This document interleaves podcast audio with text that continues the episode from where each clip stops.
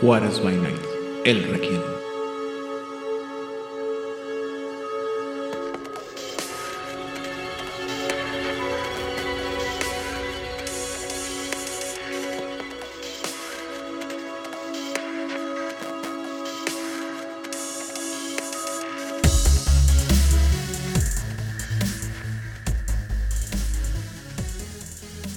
Bienvenidos a una sesión más del Requiem aquí en Juárez by Night, donde siempre es de noche. Yo soy su anfitrión, Aidan Rodríguez, y en esta ocasión nuestro Requiem está interpretado, compuesto y arreglado, primero que nada, por nuestro buen amigo de las tierras veracruzanas, el señor Itzana Fuentes. Buenas noches a todos, es un gusto estar aquí. En algún lado de las penumbras se encuentra nuestro ma- malvado jefe de recursos humanos, que no va a participar mucho el día de hoy porque aparentemente está en un estado de sopor, pero va a representar la maldad que nos eh, atañe en este episodio. Está también con nosotros nuestro embajador plenipotenciario, eh, conquistador de las tierras tejanas y demás títulos habidos y por venir hasta, el, hasta el momento, señor Vlad. Hola a todos. Y el día de hoy, antes de empezar con el tema que nos atañe, vamos a hablar de una noticia que salió hace pues ya un poquito de semana, una semana más o menos, pero vamos a analizarla un poco más a detalle. Y la noticia es que de acuerdo a los eh, comunicados que ha hecho el, la verdadera representación o la verdadera encarnación del mal en nuestra realidad, es decir, eh, FlyOS, ya, este, ya por fin han terminado este, la producción en masa de la versión en, inglés de Chapters está ya en, producción. Eh, ya están haciendo varias copias de miles de copias y pues ya poco a poco han estado mandando eh, imágenes de cómo está saliendo el, producto finalmente. Ya han enviado algunas eh, partes, algunas versiones para que estén, este, estén bajo reseña y poco a poco van a empezar a la gente a caer en, con las reseñas para que vayamos viendo si estos tres largos años de espera han valido la pena para que el monito valga la pena. Aunado a esto, se anuncia que ya por fin, a principios del año 2022, ha salido o va a salir el Kickstarter de el ah, Werewolf the, the Apocalypse Retaliation. Sí, estoy siendo sarcástico. ¿Por qué? Porque el Kickstarter de Werewolf The Apocalypse Retaliation va a salir el 15 de noviembre del 2022. Ah, no a principios del año como se había mencionado anteriormente. Eh, están diciendo ahí que han tenido problemas con el licenciatario, que no sé qué, bla, bla, bla. Ah. Están trabajando con el, eh, todo lo que tiene que ver.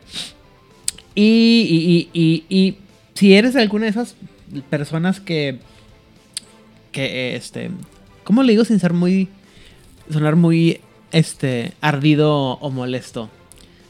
Si es alguna de esas personas que tuvo fe en el proyecto, como yo, de Werewolf, digo, de Vampire the Masquerade Chapters desde su inicio, y que has estado apoyando este proceso a lo largo de estos cortísimos años que se han ido como si nada, este, no es como que estábamos esperando esto hace más de dos años, eh, han hecho un, este, una versión especial, un add-on especial, una, una edición especial, en el que eh, una, una expansión especial que solamente va a estar este, disponible para aquellos que han apoyado el, el contenido de, de Chapters y que han- van a apoyar también el contenido de Retaliation. Es una expansión que, vaya, que lleva el título tentativo de eh, Lobos y Sanguijuelas y va a incluir un escenario completo que va a, a ligar ambas narrativas, un panfleto dedicado, nuevos ítems, efectos y más, y de 4 a 5 miniaturas más para unir ambos juegos. Como ya hemos mencionado, este son los eh, uno de los grandes atractivos de este juego, de estos juegos, son las miniaturas, dado que eh, hombre, tanto Hombre Lobo, bueno, tanto Mascarada como, como Hombre Lobo, es un juego que pocas veces han tenido este, miniaturas. Hace poco, hace poco me tocó ver en Twitter a alguien que estaba presumiendo que se encontró unas en no sé qué parte de eBay o algún, algún lado oscuro del, del internet. Y todo así como que... La la, la- la ma- la mayor parte de la gente que opinó en el Twitter era así como que, güey, ¿de dónde salieron esos? O sea, que ¿cómo que hubo miniaturas? ¿Cómo que hubo figuritas, no? Porque realmente no había... No, o sea, sí había, pero no son de, muy de mucho conocimiento popular. Y las que se salieron pues fueron en una producción muy reducida y obviamente mucha gente no las tenemos. Y algo que yo he platicado muchas veces es que yo creo que en términos visuales, sobre todo cuando quieres atraer nueva gente, cosas como eso, como las miniaturas, son muy llamativas. Y si bien te puedes robar de alguna, algún otro juego que contenga hombres lobos o vampiros, la verdad es que la estética de Vampiro la Mascarada es, y de Hombre Lobo es muy distintiva. Los hombres lobos encrinos fácilmente puedes meter algún tipo de hombre lobo de alguna otra serie, ¿no? Pero los vampiros, este, aparte de Warhammer y algunos escenarios de, ¿cómo se llama? Y Warhammer fantasía, ¿no? Eh, algunas campañas de Dungeons, no recuerdo algún otro juego de rol donde los vampiros sean tan prominentes y que por lo pronto, por lo mismo los, los juegos, las miniaturas puedan ser pues más menos monstruosas y más, más palado heroico, o sea, para que se vean como de, personaje. Y pues mucha gente los que, no mucha gente, no, perdón, la gente que ha podido conseguir miniaturas para, adecuadas para Vampiro la Mascarada. Pueden ser como yo, que tienen las del juego este de eh, Prince of the City, de Vampiro la Mascarada de Requiem, que vienen con cinco figuritas. Que pues están, están bonitas, pero pues también no representan lo que pudiera haber en Vampiro la Mascarada, ¿no? Dicho lo anterior, seguimos ahí con todas las imágenes de cómo se va a ver y lo hermoso que es el monito. Si eres de las, incluso si eres de las primeras de las personas que apoyan el nuevo Retaliation en el primer día, te van a dar una miniatura de 150 milímetros conocida como el Defiler o el ¿qué? No quiero decir violador, el destructor. ¿Corruptor? El corruptor. corruptor. Ajá. Que está es automáticamente de gratis para ser de los primeros que apoye y te va este y representa al enemigo principal del juego. Eh, lo cual me parece extraño. O sea, ¿cómo que te quieren, te van a, te van a regalar la, la miniatura de el villano? Si, o sea, como algo especial. O sea, no viene de, y dice creo que te la, te la van a vender aparte en, en el Pledge Manager. Pero entonces, espérame, el villano principal de la historia no tiene su figurita en el juego, tienes que comprarla aparte ah, caray, esto me suena, esto, esto es casi como si, eh, como si fuera un DLC para alguno de esos juegos de, de pistolitas de Modern Warfare, una cosa así, ¿no? Fortnite que te venden el monito extra. Sí, es, esto es una clara muestra de que la compañía está, todo está siendo manejado por Pentex y todo te lo están manejando como te vendemos el juego que de por sí ya no cuesta 5 pesos pero uno de los componentes fundamentales lo tienes que comprar aparte. Está. Se siente... Baterías no incluidas. Ajá. Eh, estamos de acuerdo que se siente un poco así como ligeramente, ligeramente como una patada en la zona del Nies. O sea, ¿Sí? duele, duele poquito más, como dices tú. Y no lo había visto, la verdad es que lo estoy viendo, visto, o sea, me había visto la figurita y no había visto esa parte en la que, ah, más vale que lo, nos apoyes el, desde el primer día, porque si no nos apoyas desde el, primer día, no vas a tener esta parte que es fundamental para tu juego, güey. Así como que, espera, eso, eso me suena a chantaje, güey. Sí, lo es. Pero, y, y, todavía estamos a ver qué va a pasar con, con, este, con todo lo que pase, ¿no? Porque Recordemos que uno de los problemas grandes que tuvo Chapters fue la pandemia.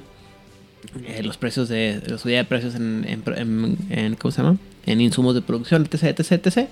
Y a ver cómo. Cuánto más tiempo nos tarda en llegar el, el cachorrito. Vamos allá. Lo voy a, en ausencia de Odil voy a bautizar a ese nuevo juego como el cachorrito. A ver qué tal. Y además yo creo que esto va a perjudicar mucho también a um, Hombre Lobo Quinta Edición yo estoy casi seguro de que los van a querer lanzar juntos. Y de hecho estoy casi seguro que además el juego de hombre lobo de quinta edición va a ser casi más un material publicitario para Retaliation que en sí un juego. Creo que por eso a Hunter no le dieron como mucha importancia porque no lo pueden explotar tanto. Entonces me parece que ahora los juegos de rol más bien van a ser la publicidad para los juegos de mesa o todo lo demás que puedan hacer con la línea. De hecho, si no me equivoco, en el, episodio anterior, en el episodio de los Croatán de, Nación Garú, creo que mencioné algo parecido, ¿no? O sea, es que creo que están haciendo algún tipo de... Está bien que quieran buscar esa sinergia entre los productos, pero ¿a qué costo, no? Porque también, y luego, en el, eh, digo, también desde el lado del, de vista del consumidor, pues es una patada en las gónadas doble porque, ah, o sea, el mismo día te voy a sacar las dos cosas para que te avientes en el gasto gigantesco de ambos productos al mismo tiempo. Y capaz de decir así como que, y si eres de los que apoya el producto, los dos productos el mismo día, te vamos a, a regalar, no sé, una figurita extra especial que nada más el primer día vas a poder agarrar, ¿no? O sea, Mm, esto está. eh, eh, eh, lo comentaba en el episodio de los Croatán de Nación Garú. Esto me suena a que cada vez están alejando más el, el World of Darkness de lo que es el World of Darkness. Y ahora, o sea, que no está mal en sí. Pero no sé qué tan. Entonces, vamos a tener un tercer mundo de tinieblas en- dentro de 10 años cuando alguien más compre la otra vez la IP y vuelva a agarrar, a hacer este Vampiro la Mascarada edición de 35 aniversario y vamos a tener este otra Chronicles of Darkness y luego no sé, las canciones de la oscuridad y el mundo de la oscuridad contra o sea, lo mismo propiedades tres veces y, y ahora sí va a ser una el como el, el meme ese de la el dios pato contra el dios conejo, ¿no? O sea, todos peleándose con- por lo mismo. Porque estamos viendo lo mismo, pero hay gente que tenemos es, intereses o gustos más por una, por una línea que por otra, ¿no? Sí, y los que van a empezar a sufrirla más son Crónicas de la Oscuridad. Porque de por sí se nota que ya no hay este recursos casi. O sea, ya son muy pocos los libros. Hay líneas que tienen completamente abandonadas. Es que Este, Onyx Path, este, perdón que te interrumpa, pero ujú. es que Onyx Path desde hace un ratito para acá, desde que empezaron a sacar la edición de segundo, desde que hicieron, desde, yo siento que desde que anunciaron esta versión del Story Path System que le mandan, que fue con el que relanzaron Trinity, con el que relanzaron Zion, eh, con el énfasis que le han dado a, a Puckmeyer y a They Came From de Matthew Dawkins. Eh, Onyx Path ya no se ha preocupado tanto por hacer cosas de, del Crónicas de la Oscuridad. Y, y la gente que está sacando cosas de, de Mundo de Tinieblas, pues son gente. No, no recuerdo si el, el Victorian Age mago es de, de Onyx Path, pero creo que no. No, según yo no. Eh, y de ahí en fuera, pues están la guía de la tecnocracia, es lo último que sacaron. Los de. Onyx Path. Y algún, o sea, Changeling, lo, algo de Changeling. La segunda edición de Changeling. Creo que ahora, no me acuerdo, mm, se me pasó de noche el Kickstarter de, de Hunter de Bill, segunda edición, si es que lo hubo. Entonces. Hay muchas, co- como que están abandonando muchas cosas. Y, ah, también, pues ya tú sabes que, bueno, no sé si viste, pero Deviant, no le, dieron, no le vi que hubiera tanta publicidad Nada. apenas en este libro, uno de los libros que este libro, sí creo que este libro, no, eh, en otro libro que estoy leyendo, este, me apenas entendí cuál es el asunto de o cómo funcionan bien las las bestias, porque había apa- eh, entendí, aparentemente había entendido completamente mal el, el contexto de cómo funciona el juego, pero ahora sí se me hace interesante. O sea, están pasando cosas raras en el mundo de Dar- del mundo de tinieblas, pero sí le estamos perdiendo y cada vez, es, insisto, como dices tú, cada vez es menos el of Darkness, sobre todo, o sea, ya lo he dicho, ¿no? Hunter, Hunter Darkoning no es Hunter Darkoning, es otro juego que habla de cazadores. Yo no sé qué va a pasar con Mago y con, y con Hombre Lobo quinta edición, pero no sé. Vlad, ¿tienes opiniones? Sí, eres un fatalista. Eres un fatalista que, que le gusta, que, que te, que te encanta ver hacia el abismo. ¿Hace cuánto que me Yo no creo que. No sé, lo digo al, lo digo al tanteo. Mi única opinión es que ah, lo que lo que estás describiendo como se está desapareciendo los juegos que amamos, yo lo veo como están evolucionando los juegos y nos están dando cosas diferentes y como son diferentes, muy probablemente y puede, me gustaría cuando grabemos en otros que 7, 10 años y pregunte al respecto, creo que va a pasar lo mismo que pasó con Requiem, que al principio no lo tragabas y después de la segunda edición del nuevo juego, entonces ya le encontramos sabor. De ninguna manera estoy diciendo que estoy en desacuerdo con que estén sacando productos nuevos. Deviant me parece que es una- un análisis, una idea medio extraña que está medio mal, este, a lo mejor mal explicada, igual que como con Bestia. Cazador, Hunter de Reckoning, no me gusta que se llame, que esté tan diferente del Hunter de Reckoning porque queríamos, creo que la mayoría de del, fandom quería un Hunter de Reckoning adaptado y traído al, pasado, al futuro, perdón, eh, porque fue de los juegos que más se les como que se, abandonó cuando se hizo, cuando se acabó la, la primera, el primer World of Darkness o la primera vez que se acabó el World of Darkness. Eh, obviamente estoy muy interesado en ver qué va a pasar con Hombre Lobo, el Apocalipsis y con Mago, eh, aunque sea en términos de ambientación y reglas y cambios de paradigmas, que creo que en el, en el sentido de, de- de Mago es el que mejor queda eso de cambios de paradigmas por la evolución que de la, mortal de la que habla el juego, los temas que tiene. Hombre Lobo tiene que adaptarse a la realidad también porque pues las siempre hemos platicado eso, ¿no? Supone que las tribus de una manera u otra reflejan el la percepción de la realidad, pero está bien, dejaré de ser un fatalista, a pesar intentaré, ser- intentaré dejar de ser, intentaré ser menos fatalista en un futuro, pero no prometo nada. Y bueno, el día de hoy, este, siguiendo nuestra plática que estamos teniendo de estos libros que hemos considerado que son importantes que se lean para, para Vampiro el Requiem, para sobre todo aquellos que le han agarrado, le tienen un poco de tirria o que no le han dado la oportunidad. No porque no haya muchos otros libros que son muy buenos. Hay muchos otros libros dentro del juego que de línea juego que, muy buen- que son muy buenos y que serían buenos recomendar que los leyeran. Pero la verdad, digo, yo preferiría que leyeran todo Requiem y siguieran igual enamorados que yo. Pero, habiendo dicho lo anterior, hay unos libros, como los que hemos estado hablando y como los que vamos a hablar este episodio y el próximo episodio, que son, que sí como que dan algo un poco más de, de sustancia a jugadores y narradores para eh, meterse en el juego. En este caso estamos hablando de un libro que se llama La Guía de la Noche y me gustaría saber, Vlad, qué percepción tenías de este libro antes de que lo analizáramos para este episodio. Ninguna. La, la idea que tenía de, de este, yo pensaba, mi interpretación inicial y por lo que había ojeado, es que la guía de la noche era un, un libro similar a la guía del narrador o un, un producto diseñado para ayudarle al narrador a jugar Requiem es lo que yo estaba entendiendo en la primera ojeada. Y es así como yo lo veía. Guía de la noche, yo lo entendía como la guía del narrador, como para segunda edición, como la reinterpretación de una guía para el narrador. Ujú. Eh, Itzana?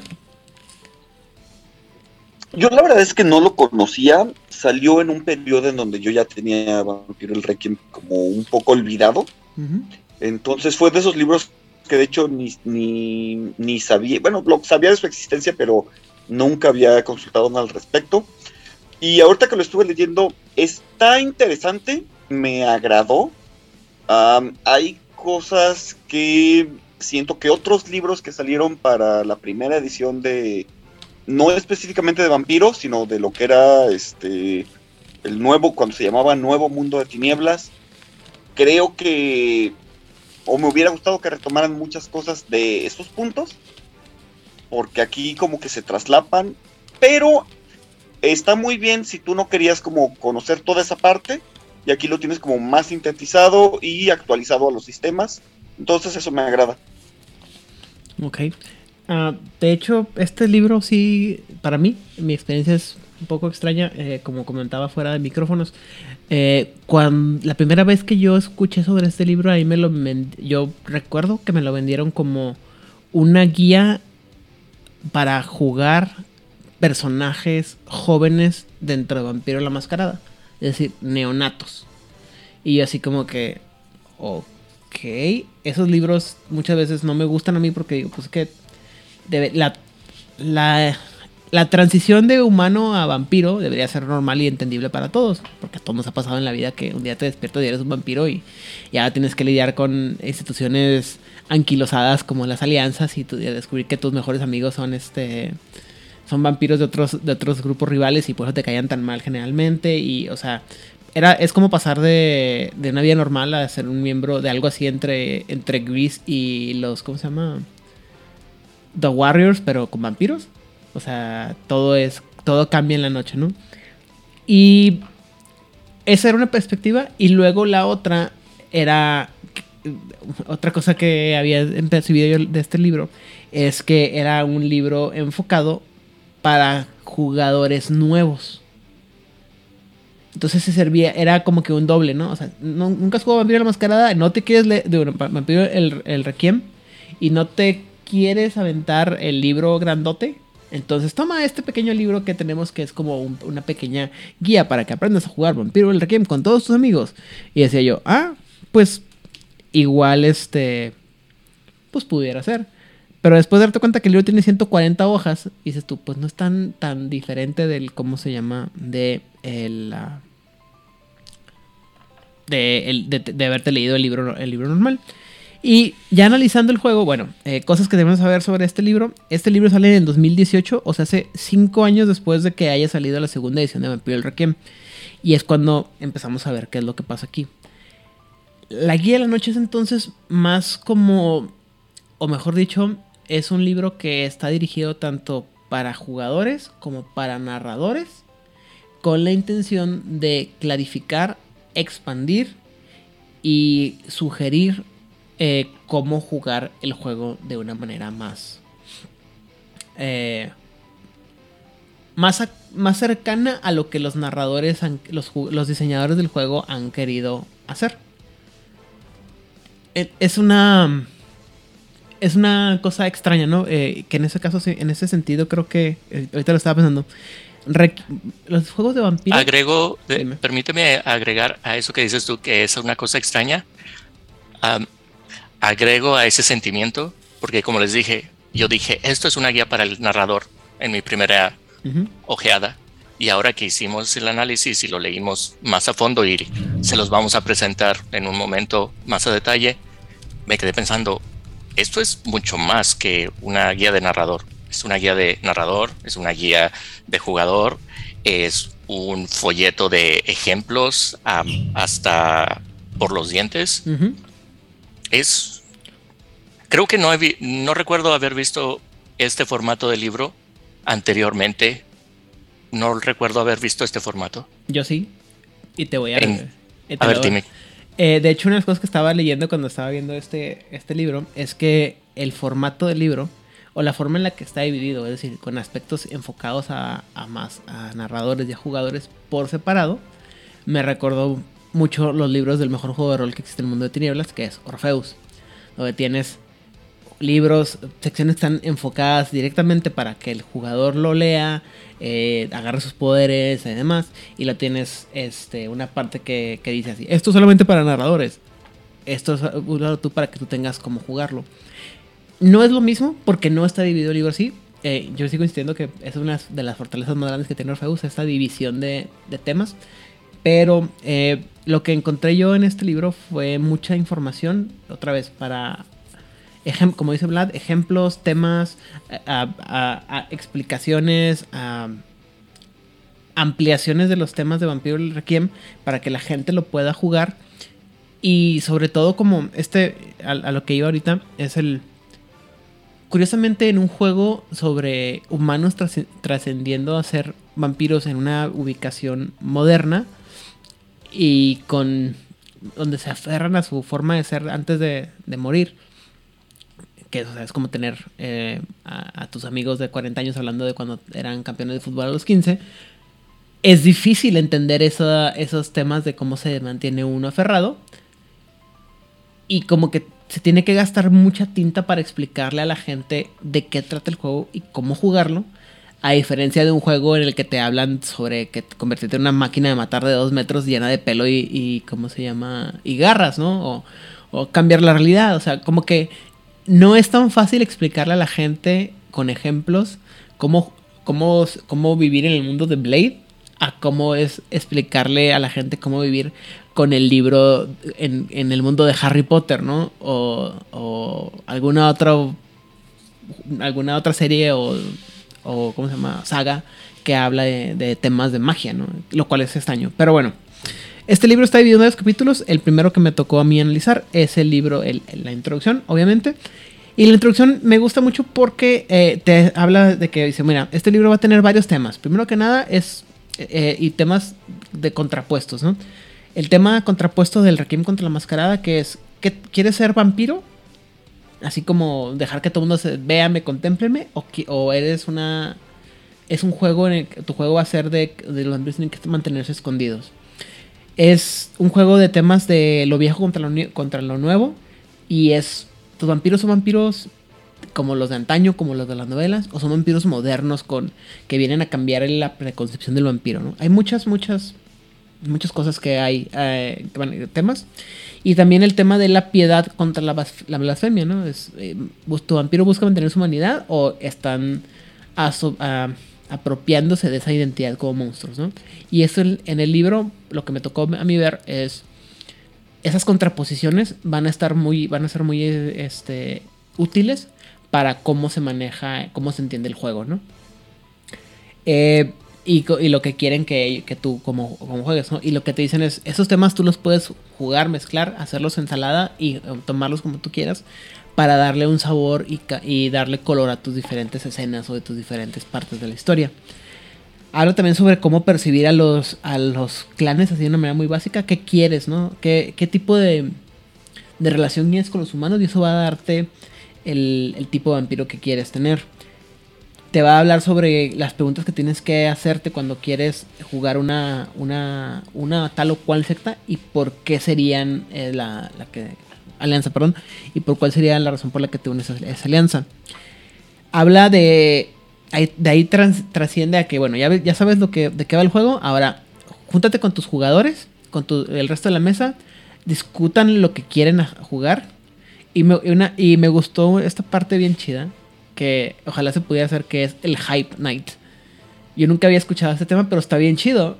¿Qué significa eso? Dice, bueno, júntense ustedes los compas en una los van a jugar y cada quien lleve una explicación, un ejemplo de lo que quieren jugar ya sea una serie, una película, un video, de que pues es el tipo de crónica que quiero y eh, así me gustaría, así veo yo a los vampiros, para que todos tengan una idea audiovisual, musical, mágica, lo que sea, de lo que están esperando en la mesa y que todos vayan a la mesa eh, juntos, ¿no? Da ligeros, o sea, y que todos vayan con la misma idea de lo que quieren jugar. Que yo creo que nomás por esas dos hojas de, de explicación este libro ya vale la pena. Sí, porque, insisto, eh, en Lex... Ah, ah, eh, parece, eh, es una de esas ideas que cuando la lees dices, claro, este tiene mucho sentido, pero nunca me la habían presentado antes, no me habían dado esta idea. Itza. Sí, exactamente, es, es de esas cosas que dices, es tan obvio que por qué no se me ocurrió. Uno, porque ayuda a que todos, tanto jugadores como narrador, estén conscientes de qué es lo que todos quieren jugar. Y ayuda precisamente, me gusta mucho como lo dice en el libro, en el Get Your Blood Pumping, ¿no? O sea, que te vayas acelerando para que cuando llegue la, la primera sesión de juego, sea una sesión 0 o sea ya la sesión 1, ya vayan todos emocionados. Entonces sí, esta, esta idea es maravillosa. Ya con eso, como dices, con, con eso ya vale el libro la pena. Exactamente. Y, eh, también, o sea, es. Es para que venga la gente hypeada, es para que la gente venga emocionada. Y como mencionamos anteriormente, como, como dice Vlad, es una de esas ideas que dices tú. Eh, no se me había ocurrido, parece que es tan lógico que dices tú. Wow. Wow. O sea, qué bueno que lo pusieron. Eh, a lo mejor, supongo que eso es algo que hace alguien, alguno de los escritores lo hace y, lo platicó y todo el mundo de que, guay, qué buena idea, ¿no? Y luego habla sobre eh, la parte de meterse en personaje, ¿no? Y te dan consejos como piensa como un depredador, o sea, y te explica, es una larga explicación en la que, bueno, estaría, eso es, tienes que pensar como, como un animal, como un cazador, tienes que pensar como alguien que está siempre a la búsqueda de, de cazar, y eso te, tiene que colorear tu imagen, ¿no? Sin perder la idea, el siguiente consejo de eh, no se te olvide que fuiste mortal y que tienes que mantener una apariencia mortal. Y digo, si quieres y si no, ¿cómo afecta esa, ese, cómo es ese balance entre ser un depredador y mantenerte humano o no humano, ¿no? si mantienes una apariencia, una casa, si mantienes un hogar, una familia, todo tipo de cosas que te hacen pasar como persona normal, ¿no? Y yo sé que hay mucha gente edgy que va a estar escuchando esto que dice, claro, así soy yo, porque mantengo mentalidad de tiburón en el trabajo y luego tengo que fingir que soy normal y luego vengo a mi, a mi casa y soy el streamer número uno de Latinoamérica o algo así. Hay gente que sí. Y eh, también habla sobre un, consejo que me hizo, me, hizo mucho ruido y que me gustó mucho, que lo dice como que mete, no, te metas en no te metas en lo que no te importa, pero es métete en lo que te importa en realidad. Eh, que es, habla de los, de que tu personaje, para que personaje tenga carnita o tenga realidad, tienes que meterte en los detalles personales del personaje. De dónde viene, a dónde está, qué, quién es, eh, qué cosas lo hacen una persona real. ¿Sí? Para que el, y quién era antes de qué relaciones tiene con la gente de la calle, cómo le habla a los meseros, qué clase de carro maneja, cosas así que le deben de dar eh, dimensión, es lo que la palabra que quiero usar, que quiero usar, perdón, para el juego, para que el juego sea real, ¿no? Y finalmente habla del consejo de eh, cómo jugar el juego, ¿no? Y dice, primero que nada, si ya se casaron o ya tienen una idea de los, de los tipos de juego que van a jugar, clávense con ese, con ese tema. O sea, si, si van a. Si la, el juego que van a jugar tiene mucho drama y todos son así, todos quieren. Están haciendo una crónica así como película mexicana de los años de la época dorada en la que todo el mundo sufre. Sufran, pero sufran todos y métanse y hagan drama y, y déjense ahí la actuación en el, en, en el piso, ¿no? También habla sobre el consejo de escoger los momentos, es decir, si ves que alguien está en medio de una, de una escena dramática, está echando acá todo su rollo y, su patos y su drama, pues dale chance, ¿no? Te va a tocar a ti. Y que tu narrador también pues busque la manera de facilitar esos momentos para que toda la gente que está participando en la mesa tenga la oportunidad de, brillar, ¿no? Como se dice generalmente. Y ahí implícitamente te viene este consejo que el narrador de Juárez by Night, el malvado narrador de Juárez by Night, marca registrada, les recomienda. No tengan mesas muy grandes sobre todo en juegos donde la gente se espera que, se explaye y hable y explique su personaje. Y tienes una, una mesa de 14 jugadores o 7 jugadores, es difícil que los 14 jugadores tengan esa, esa capacidad de acción. ¿Sí? Y que tú puedas darles el espacio necesario. Eh, y lo hemos platicado mucho a lo largo de, los episodios de, que hemos sacado aquí en Juárez by yo lo que más recomiendo siempre es que sean de 3 a 4 jugadores. 5 ya te pasaste mucho, ¿no? Y eso es cuando estás hablando de, otra vez, de juegos en los que no quiere, no tienes que meter mucha, mucha narración, mucho drama, ¿no? Por ejemplo, eh, el juego de Exalted es un juego que, basa de, que se disfruta mucho y que eh, una de las mecánicas es que te dejes ir con las explicaciones de las acciones de tu personaje para obtener dados extra en tus tiradas, ¿no? O sea, que seas épico en el sentido más anime de la, de la palabra. Y si tienes una mesa de 8 jugadores, pues no todo el mundo va a poder ser épico. O sea, porque no. O sea, incluso en, las, en el anime tienes el héroe y tienes los otros que sí tienen sus momentos, pero son los menos, porque por algo la serie se llama Saint Seiya, ¿no? O Hajime no Ippo, o hay el personaje principal es el que tiene que tomar el, ¿cómo se llama? El, foco y no siempre vas a poder que todos tengan el foco. Y finalmente es la parte de eh, implicarse en el juego, que es que te interese el juego.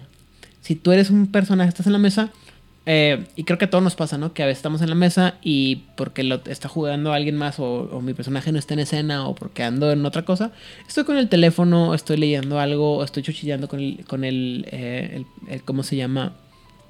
El, que está al lado en la mesa o me, dio hambre, fui por la comida. Y lo que sugiere aquí es, dice, bueno, estás en una mesa, pues trata de que los personajes se conozcan, sobre todo si están jugando una cuadrilla unida, pues que se están jugando unos a los otros, o sea, que se conozcan, que sepan y que, que de una manera u otra tengan estas interacciones para que eventualmente, si alguno de ellos decide traicionar al resto del juego, del grupo, perdón, tengan exactamente la información, ¿sí? Que no hay pocas cosas tan, este, tan incómodas como que estés narrando o que esté jugando a alguien y luego caiga el, clac, clac, clac, clac, clac, clac de la, torre de dados cayendo por el piso o de la mesa porque alguien ha estado jugando a hacer una torre de dados. Entonces, dice, eh, lo que recomienda es eso, ¿no? Métete en la historia y que tu personaje pregunte, ¿no? Como, es, como sería normal si tienes una... so- Sobre todo si es un jugador, es- que personajes que se han de conocer. Es como cuando conoces a un amigo nuevo y que, te cae muy bien, ¿no? Le empiezas a hacer preguntas, empiezas a investigar sobre su vida porque quieres saber qué pasa con su vida, ¿no? Y a lo mejor te olvidan el 80% de los detalles, ¿no? Pero el que hagas esas interacciones, esas preguntas, es lo que va a hacer el- la interacción más real.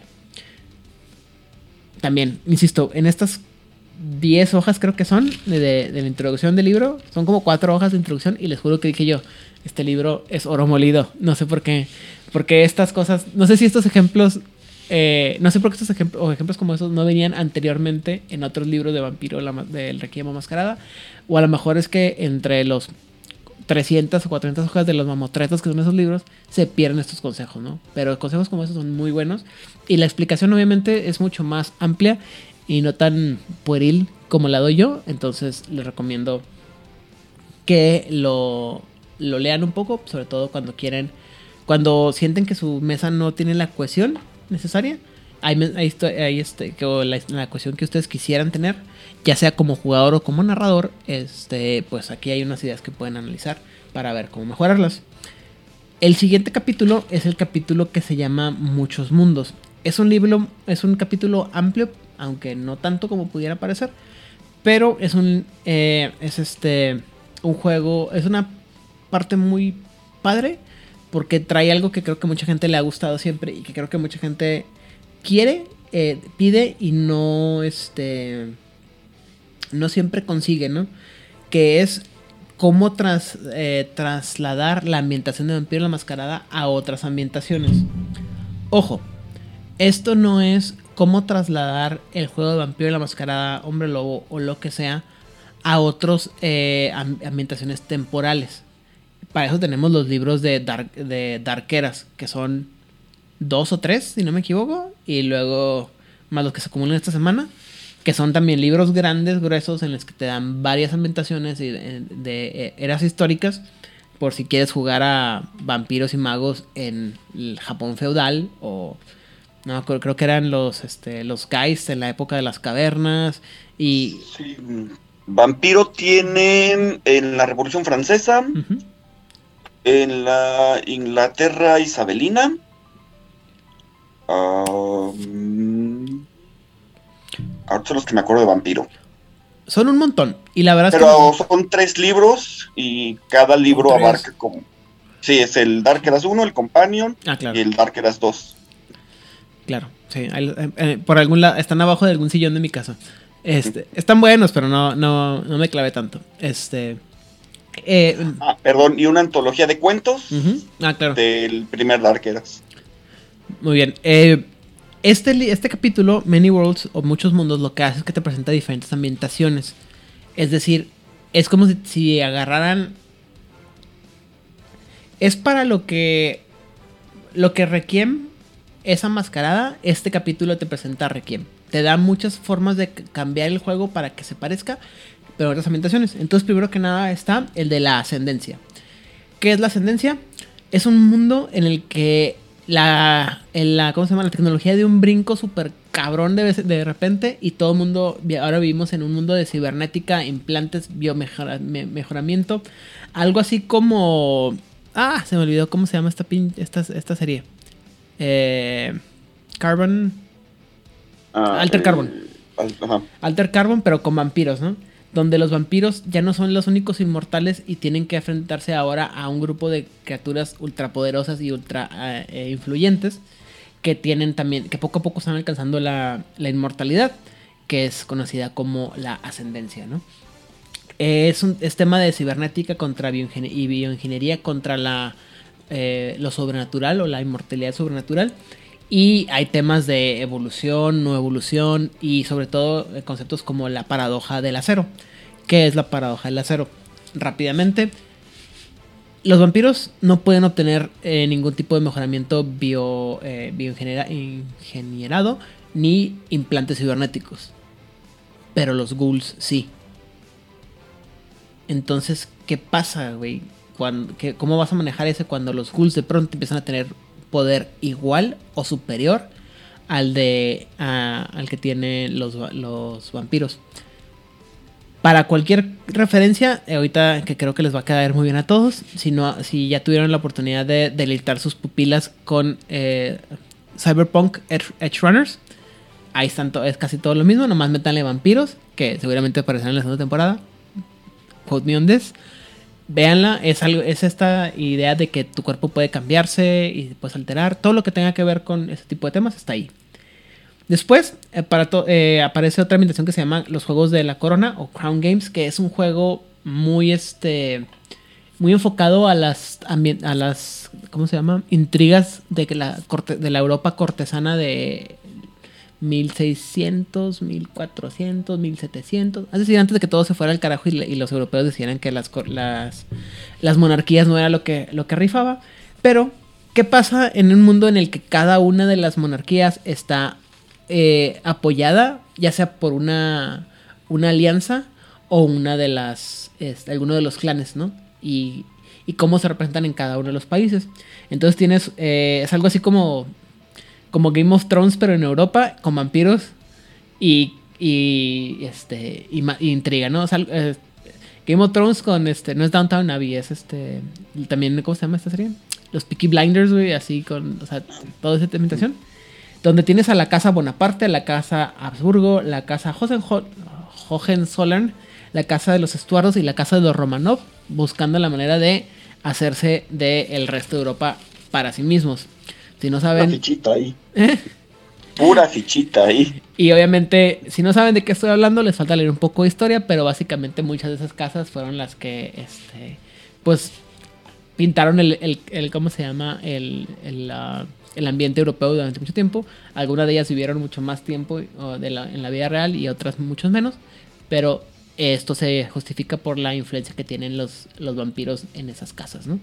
Sobre todo en Rusia, donde el es un anciano de la Lancea, si no me equivoco, conocido como Grigori, es el que parte el queso y aplastó el movimiento de los leninistas, conocidos como que son la versión de los carcianos. Cualquier parecido con la realidad o lo que el, los, ¿cómo se llama? Los rusos hubieran querido que pasara, es pura coincidencia.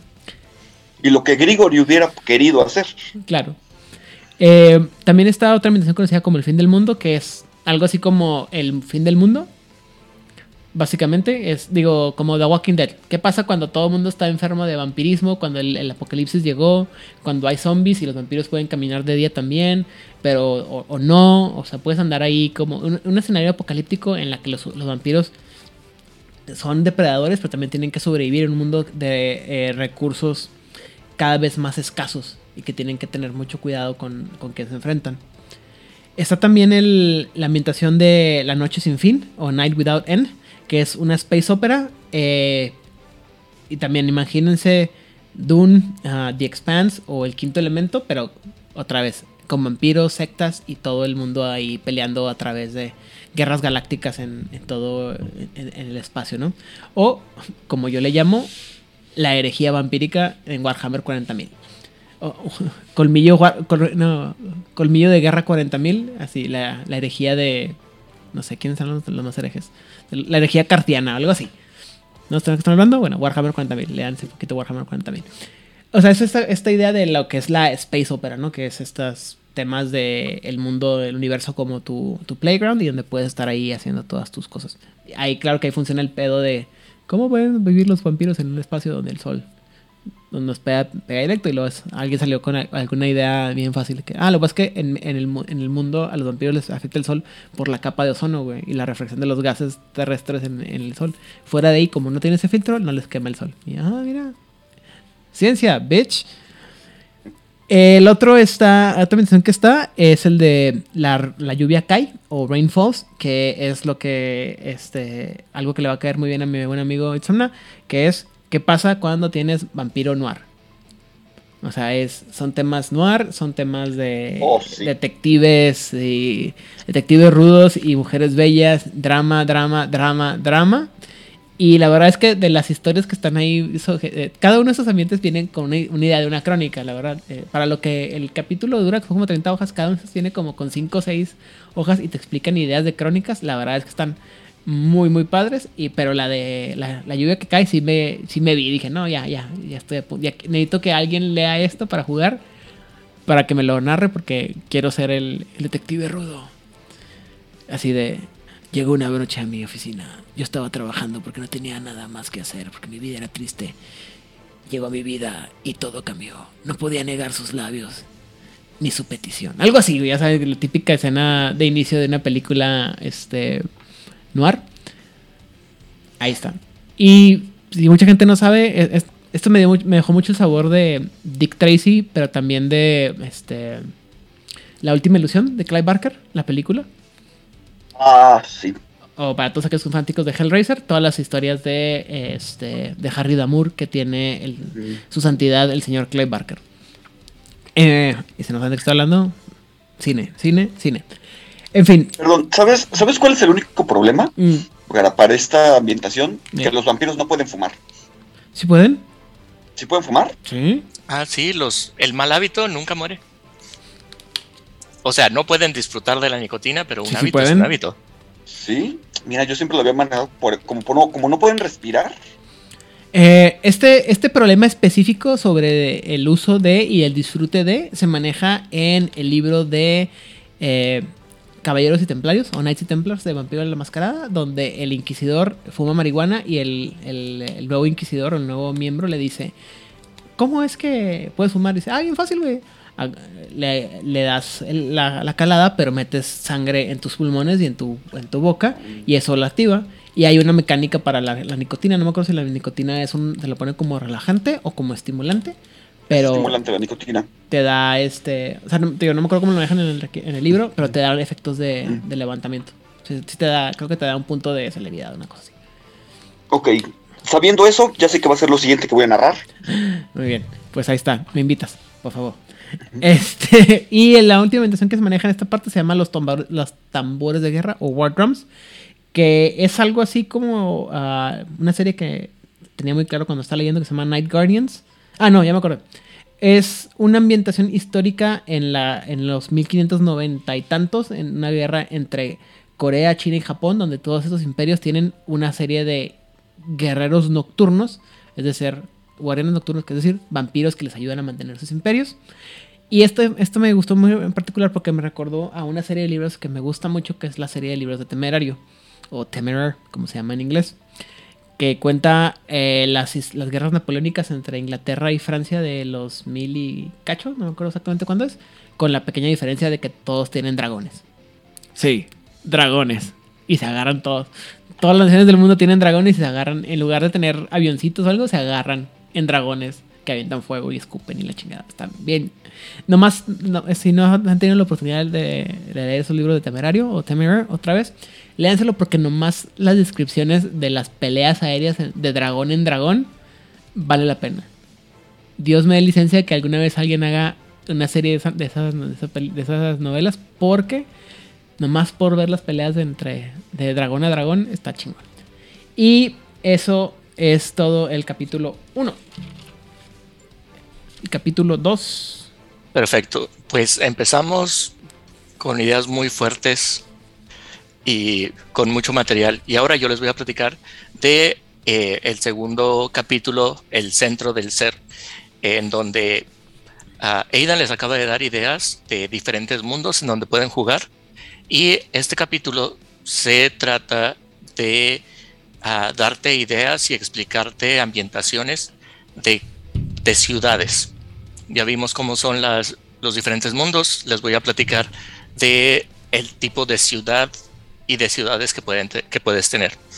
Porque dependiendo de quién es el líder de eh, Nocturno, quién es tu príncipe, eh, de una manera eh, a veces directa, a veces indirecta, afecta la ambientación, afecta la atmósfera y a también afecta a los mortales. Ah, primero nos dan unas ideas y todo esto son simplemente guías que puedes tomar tú para eh, para tus historias. Y eh, lo que está aquí no es, como todo, es una herramienta nada más. No es default, pero te dan ideas. Por ejemplo, eh, ¿qué pasa cuando en, un, en una ciudad hay una mayoría, la mayoría de los vampiros pertenecen solamente a un solo clan?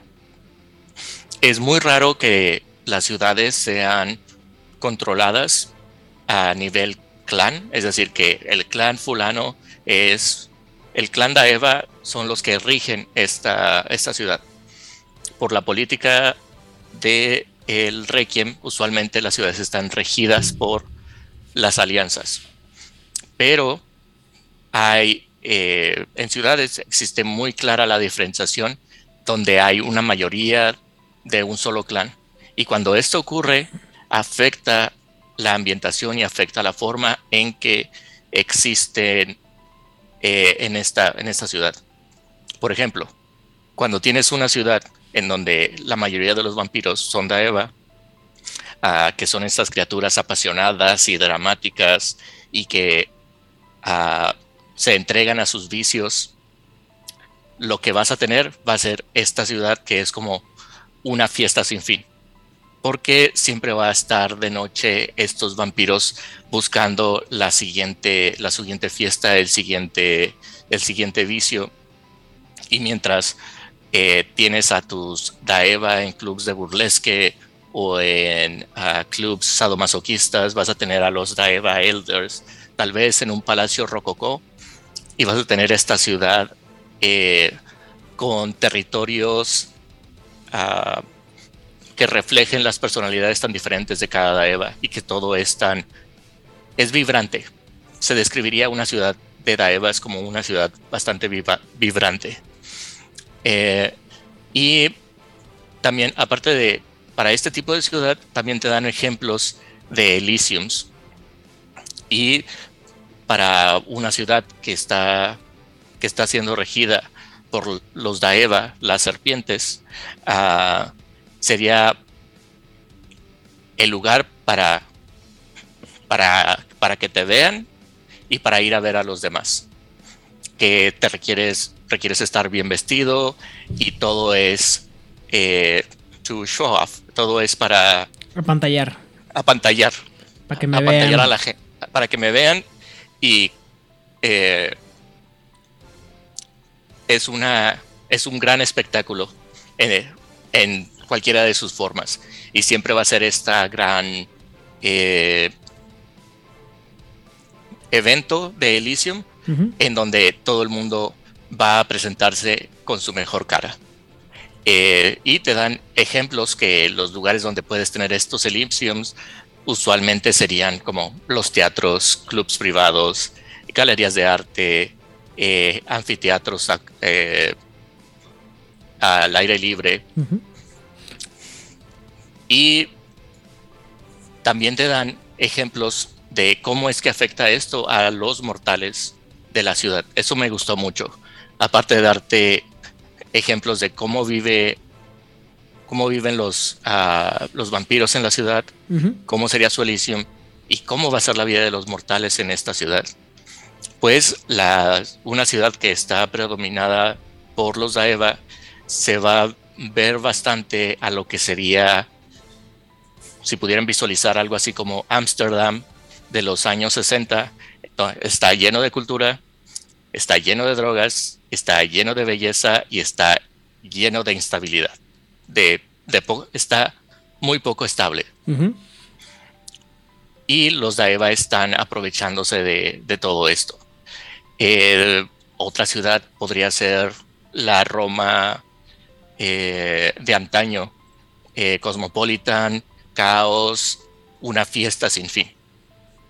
Y los mortales que, viven en este lugar eh, tienen unas tienen este sentimiento de, ah, de ser atraídos a la ciudad.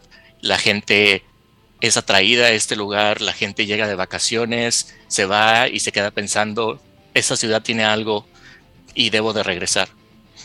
Otro ejemplo para darles, otro, otro ejemplo sería Las Vegas. Este lugar que es el el salón de juegos para adultos. y la fiesta perpetua sería un ejemplo de una ciudad eh, controlada principalmente por Daevas. Ahora, en contraste, cuando tienes a una ciudad eh, llena de, de gangrels, eh, los salvajes, ah, la, ciudad salvaje es todo lo contrario. Es un lugar en donde el crimen eh, es alto, es bastante inseguro, es, son tierras sin ley y todo es la tierra, la gente, los lugares, todos se llenan también de la esencia de los gangrel. Las, ah, las peleas son, ah, ocurren rápidamente, todo el mundo está pronto a defender lo suyo y el tipo de, el tipo de Elysium que tendrían sería el contraste a los, a los Daeva. Eh, el Elysium es simplemente el lugar a donde vas y a postular tu, a postular tu poder y a postular tus posturas. Y si no tienes cómo, y si vas a, ¿cómo se dice? Si vas a intentar retar a alguien en el Elysium, aquí no es para estar hablando con simples palabras, sino que el Elysium sería el lugar en donde todas las grandes peleas van a tener su origen. Aquí no es eh, de vestirte bonito y estarte con chismes, es bastante más pragmático. Y el lugar en donde podrías tener un Elysium de, de gangrels eh, serían estacionamientos, eh, lugares de construcción, eh, parques de skaters. Ok. O sea, en pocas palabras lo que dice es, si tienes una un dominio específico de algún clan, va a darle una, un color específico a la Un color, un, sabor y también te cuentan cómo va a afectar a los mortales. Ok. Eh, por ejemplo, las ciudades de los Gangrel es, suelen ser una de las ciudades eh, más peligrosas en el mundo. Eh, ah, Juanitos, digo qué. Sí. Sí. Eso explicaría muchas cosas. Mira, no, se me ocurrió eso. y parte de la explicación que, dan es como el, la influencia de las bestias de, los gangrels eh, permea. Pero eso es algo como lo que pasa en, O sea, una versión vampírica de lo que pasa en Promethean, ¿no? Sí, sí. Sería eso, de que. El disquiet de los. Eh, su presencia percude a la ciudad. Ok. Suena. Eso es, un, es una idea interesante también. Eh, igual, te dan ejemplos para cada eh, para cada clan. Eh, por ejemplo, lo, si tienes una ciudad eh, Meket, eh, que son estos vampiros secretivos y que están siempre en búsqueda de, misterios y demás, es una ciudad donde existir como vampiro en una ciudad en donde la mayoría son maquettes, tu default de existencia es completa paranoia porque nada es lo que parece y hay niveles y niveles de, ¿cómo llamarlo? ¿Secretos? Ah, ¿De qué? ¿Secretos? De secretos. ¿Intrigas? Sí, intrigas, conspiraciones sobre conspiraciones y no puedes confiar en nadie. Ok. y, y, nuevamente los, uh, los eh, tendrían su Elysium en, las, en las catacumbas, en bibliotecas, en museos, en oficinas de archivos. Ah,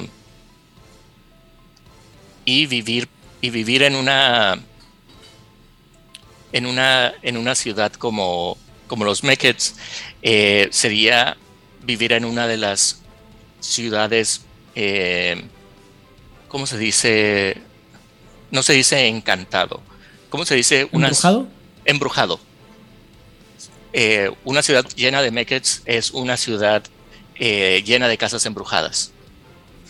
Por ejemplo, tendría una, un aire a lo que sería Nueva Orleans con todas estas leyendas y que la gente que vive en este lugar todos juran haber visto un fantasma en el rabillo de su ojo sin saber que simplemente pudo haber sido un Meket o sí pudo haber sido un vampiro o pudo haber sido otra, otro elemento mágico del mundo de, tinieblas. Eh, podría ser eh, Praga, podría ser, inserte aquí la ciudad eh, con más casas embrujadas. Ese estilo y esa ambientación es lo que te presentan como una, una ciudad eh, Ok, o sea, la idea de que, de nuevo, que el clan que domine la ciudad va a permear en la ciudad, ¿no? Así es. que, que, también creo que es, es, una idea que se maneja mucho en, en, ¿cómo se llama? En otros, en otros niveles, ¿no? O sea, generalmente los jugadores tienen la idea de que, por ejemplo, o incluso los narradores, ¿no? Cuando tú te dicen de que, oye, pues voy a buscar al primogénito toreador, ¿no? O el primogénito, ah, pues siempre lo vas a poner, en, siempre lo ponen en lugares acá bien, muy finos y muy elegantes o muy extravagantes. Y a los Ventru también así cosas costosas o cosas de muy de mucha exclusividad. Y el gangrel, ah, pues el gangrel lo encuentras ahí en los baldíos, ¿no? En el, en el parque de la basura o, lo que sea, ¿no? los mechas lo vas a encontrar en la biblioteca y los Nosferatu van a aparecer de la nada en la oscuridad. Ah, claro, claro. Por ejemplo, si tienes una ciudad de, eh, de Nosferatu, eh, va a ser estos lugares que, eh, que, que, odias pasar por, por ellos. usualmente un príncipe Nosferatu tendrá un Elysium en un lugar que les recuerde a todos que al final, al final de todo, todos somos lo mismo. Así que te hacen eh, los Elysiums en, no sé, en, en yonques, en carrocerías, en, en pantanos, en estos, los lugares, menos de, delineativos, por así decirlo. Delineativos, sí. Ah, y en las ciudades controladas por los Nosferatu eh, son muy, muy pocas, porque en donde hay una cantidad considerable de Nosferatus, los mortales huyen porque sienten la, el nightmare, sienten la pesadilla que ellos traen. Y las ciudades donde hay bastantes Nosferatus son estos lugares en donde los edificios se están, eh, se están pudriendo, la gente vende sus casas, pero nadie, nadie llega a comprarlas y simplemente son abandonadas. Y poco a poco va muriendo esa ciudad y los únicos, eh, los pocos mortales que logran quedarse eh, ah, se, se, van hacia la religión, eh, tal vez exceso de gruba, de, drogas. ¿De gruba? ¿Qué es eso? De, de, escapismo, lo que cualquier tipo de ayuda que les ayude a quitarse ese, ese extraño sentimiento que que no, no pueden describir de por qué es tan incómodo vivir aquí, sin saber que es un nido de Nosferatus. Dime, Itza. Estaba pensando en algún ejemplo de esto último y me acordé de Innsmouth. Oh, de la sombra sobre Innsmouth. Que precisamente, ¿no? Desde que llega el personaje hay este este ambiente en donde además la, gente se comporta rara y de una forma que a él le parece muy desagradable. Entonces podría ser como una muy buena fuente de inspiración para este tipo de ambientación. Está, está, está, muy interesante, está muy padre para narrarlo. ¿Cómo se llama la, ciudad de, de, Pedro Páramo? Es este Comala. Comala, ¿no? También es la idea más o menos. La ciudad, sí, la ciudad abandonada. Pero pues, no es así en la vida real, pero. Pero pues el chiste es la Del cuento, sí. La, la, influencia de Pedro Páramo es tan grande que colorea la ciudad, ¿no? Ah, y cuando tienes a cuando tienes a muchos Ventru, bueno, ¿qué creen? Terminas con una ciudad estructurada en jerarquías absolutas y una pelea de poder en donde conseguir cualquier cosa te toma eh, apuñalar a tu mejor amigo en la espalda para lograr conseguir simplemente esa promoción en, en el café. O sea, un, terminan creando estos ambientes súper competitivos. Eh, te imaginarás que sus Elysiums es, todo es decoro y tradición. Eh, lo tienes los Elysiums en los bancos, en penthouses, en yates privados. Y la forma en que describiríamos a los humanos que viven en una ciudad de los Ventru son los workaholics, los adictos al trabajo. Porque este es el lugar donde tienes que estar en la carrera de las ratas, en, en the spinning wheel of the hamster. Porque si, si te detienes. La ruedita. La ruedita, porque si te detienes, ahí. Ese es tu final. Wall Street en los ochentas. O, es, sí, y otro lugar sería en California, en Palo Alto, donde está toda la industria de tecnología. Mm. Eh, son estos lugares donde dicen balance entre trabajo y vida, ¿qué es eso? No, no, no. Aquí estás para conseguir tus objetivos y al diablo con, con, con tu vida. Estás aquí para conseguir tu sueño.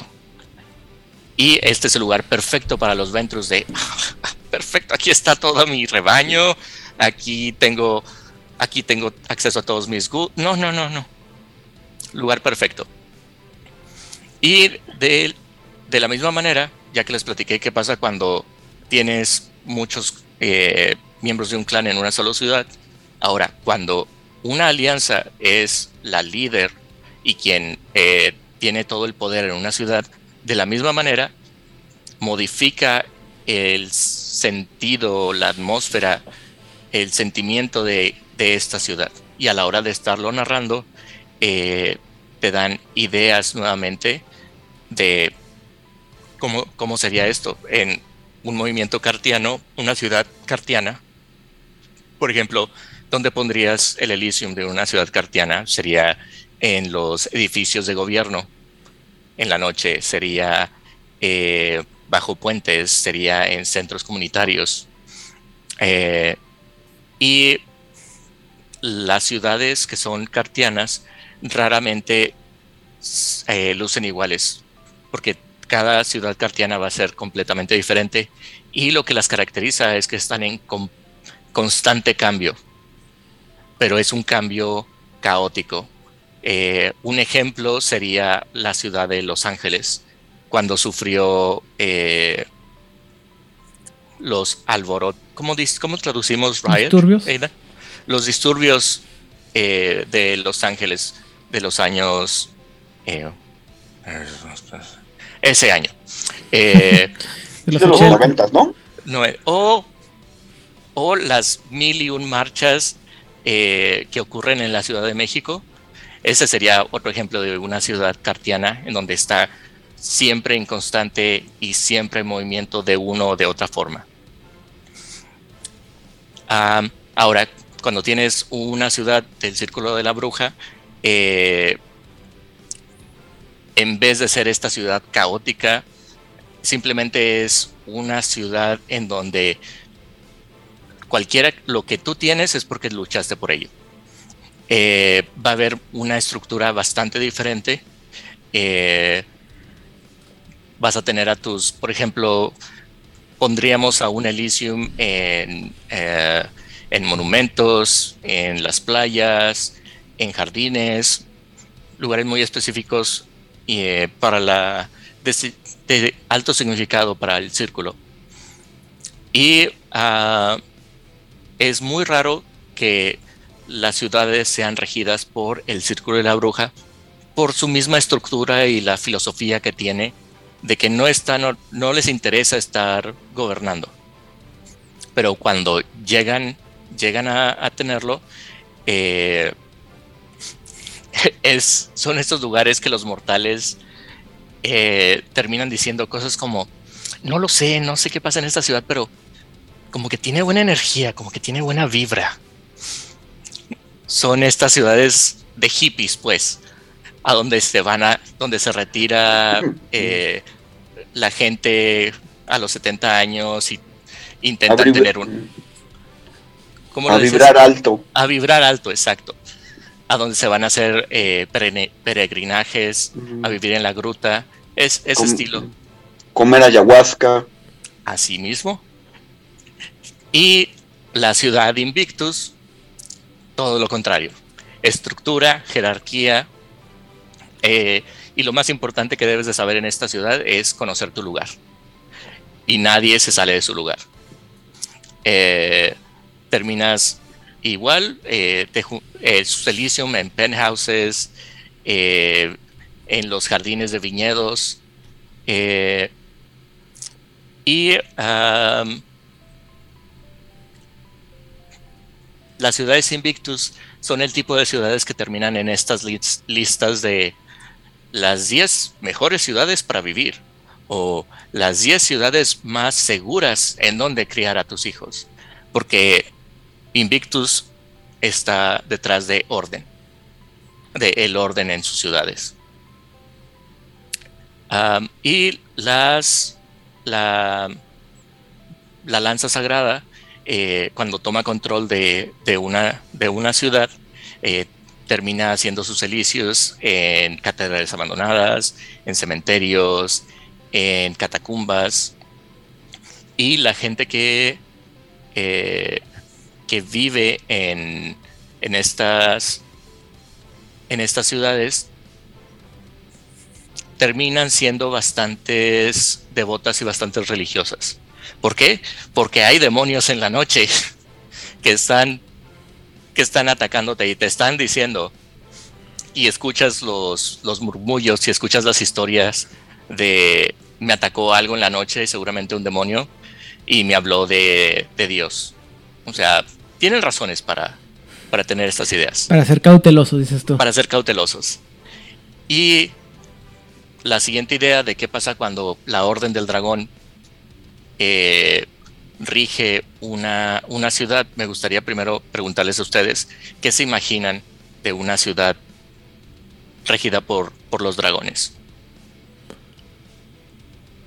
Yo imaginaría algo así súper.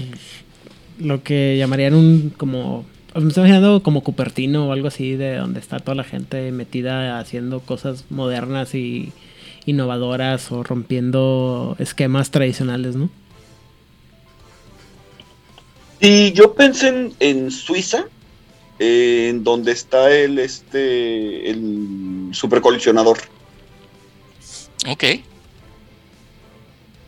La, lo peculiar de la idea que no esperaba leer de la Orden del Dragón es que de todas las ciudades terminan siendo de cierta manera las más perturbadoras por la siguiente razón. Porque la porque el objetivo de la orden es el conocimiento, es la trascendencia, y toda la ciudad ahora está a su disposición y toda la ciudad puede ser el experimento de la orden. Cuando la ciudad rige, no hay nada que esté ah, fuera de alcance y cualquier idea que tenga el dragón en esta ciudad se va a implementar y eso es lo que hace a la ciudad peligrosa y me hizo pensar en, en muchas ideas. Eh, para historias eh, de cómo, cómo controlar poblaciones y demás, cómo podría ser el experimento de un dragón de, bueno, quiero experimentar con todos los habitantes de este edificio. Ah, perfecto, cierren las puertas. Es tuyo. Pero, ¿qué vamos a...? Esta es una ciudad de la Orden del Dragón y este es un buen experimento. Adelante. Ok. Y, y se pueden, tem- igual temáticamente, los Elysiums podrías tenerlos en, en los, eh, en los hospitales, en los mausoleos, eh, universidades, en morgues. Ah, y la forma en que describen a los habitantes de la Orden del Dragón es useful tools, herramientas Útiles. útiles.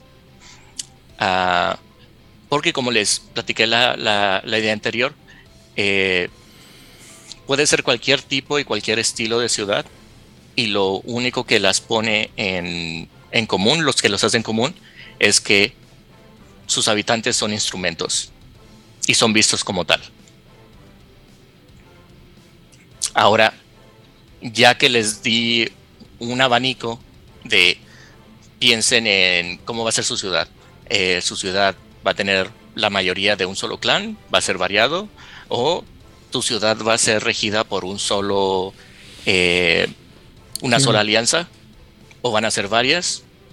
Ya que tienes tu ciudad ideada, eh, es hora de empezar a construir tu danza macabra. Y te dan varias, te ayuda a construir la, la historia que vas a, que vas a contar. Si, eh, si no tienes idea de, bueno, ya tengo todas estas, tengo una ciudad, tengo mis personajes, pero ahora no sé cómo intercambiar ideas o no sé qué voy a hacer con este personaje, no sé qué voy a hacer con esta historia. En esta sección te ayuda yendo paso a paso eh, con una serie de preguntas eh, de quiénes van a ser tus protagonistas. Te hace una serie de preguntas de cómo identificar tus protagonistas. Eh, cuáles van a ser los lugares en donde van a estar. Qué tipo de, por ejemplo, qué tipo de ciudad vas a, vas a, vas a tener. Qué tipo, qué tanto van a saber tus personajes de su pasado van a ser neonatos, van a ser elders, van a ser variados y también cómo se van a tratar los personajes entre ellos.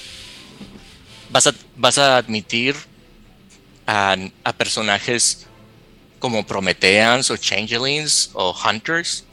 ¿Qué otras opciones tienes para meter en el juego? Y vas a tener goals, quién va a ser tu goal y también hay, y también junto con tu grupo y en la mesa eh, discuten cuáles van a ser sus piedras angulares. Van a ser individuales, van a compartir piedras angulares, cómo, cómo van a estar creando los conflictos. y ya que tienes una idea general de todo esto, te da ideas de qué puede estar ocurriendo en la ciudad. Puedes tener el ejemplo de ah, una paz, uh, ¿cómo se dice? Una ciudad pacífica, entre comillas. Te da ideas de cómo sería una ciudad donde que está completamente en guerra y que sería una ciudad regida por un gran tirano. Y como Aidan nos platicó eh, settings y ideas de crónica, esto es lo que, lo que nos presentan. Nos dan requiems completos que son crónicas de qué pasaría si te dan ideas de esta es una crónica donde es una ciudad de mechets y te dan conflictos que puedes tener. Te dan una te dan historias y para crónicas dependiendo de qué clan y qué, y qué alianza quieres jugar. Y les recomiendo mucho eh, esta parte para eso, para tener story hooks, serían ganchos de ganchos, de historia. Eh, es lo que te da, te da mucho ejemplo de esto. Y no solamente eso, aparte de darte una guía de colores y sabores de, de ciudades, de cómo se, cómo se mueve la gente. Te da NPCs, te da personajes para el narrador. Por clan y por eh, alianza. No, no te tienes que quebrar la cabeza. Necesitas a un personaje de, del movimiento cartiano. Aquí te dan uno. Necesitas del clan Maker. Aquí tienes a otro tengo una ah. pregunta sobre eso. Dime. ¿Cuál es tu opinión y la de Itzana también sobre los personajes pregenerados? Mi opinión es que son un gran, eh, son una muy buena herramienta, sobre todo cuando eres, cuando estás empezando a narrar y ah, no tienes experiencia desarrollando historias o vienes de, sobre todo, si vienes de jugar otro estilo de juegos en donde ya te presentan a todos los personajes. Si, si, vienes de estar jugando solamente videojuegos en donde los RPG en videojuegos exploras y ya están ahí todos los personajes, pero nunca fuiste tú quien los, quien los creó, es difícil crear todos estos personajes y poblar toda una ciudad desde cero, sobre todo cuando estás empezando. Una vez que, y la forma también en la que utilizaría estos personajes es como inspiración. De, oh, tengo a este arquetipo de personaje que puedo modificar para mi historia. O tengo el arquetipo, ahora que leí el arquetipo, lo voy a tener en mi, en mi mente, en el archivo de historias y en el archivo de, de personajes de eventualmente me puede servir de algo. Okay. Y también Aidan te ahorra tantas, tantas horas de planeación. Aitana, ¿qué opinas tú? Sí, a mí normalmente no me gusta usarlos. De hecho, no recuerdo ninguna crónica en donde yo viera donde yo utilizara este, estos personajes ya prehechos. Pero sí coincido con Vlad más que nada en que te ahorran tiempo. Cuando dices quiero narrar, tengo dos días y no preparé nada. Pues bueno, pues me agarro este, estos personajes y ya me ahorro el tiempo de este, de tener yo que armar las fichas. Entonces son prácticos, sobre todo como dice Vlad, si eres un narrador que no tiene tanta experiencia, pues sí te, ayudan. Ok. Eh, yo no tengo. O, sea, estoy de acuerdo con Vlad. O sea, los arquetipos de los personajes me gustan mucho. Eh, en los libros de clan de vampiro me gustan mucho. Y demás libros de así de. Donde vienen arquetipos o, o personajes fáciles de usar.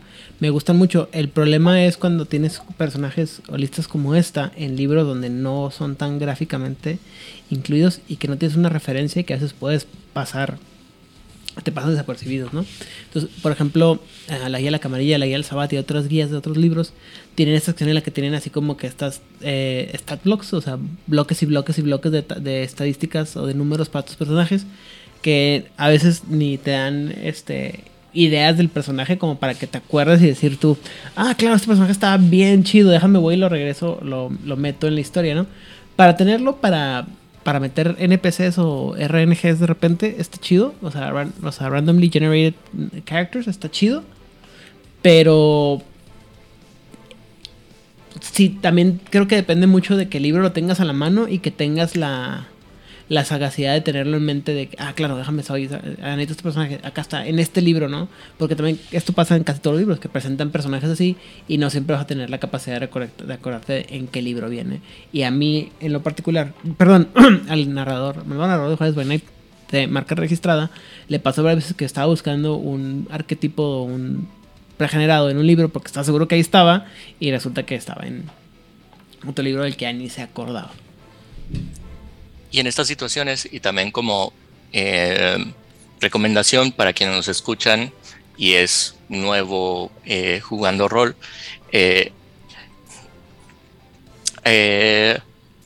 tomen un cuaderno y construyan su cuaderno de narrador en donde idea absurda y tonta que tengan, simplemente abren su cuaderno, le escriben y toman todas sus notas de todos los personajes que alguna vez vieron y dijeron, oh, qué divertido.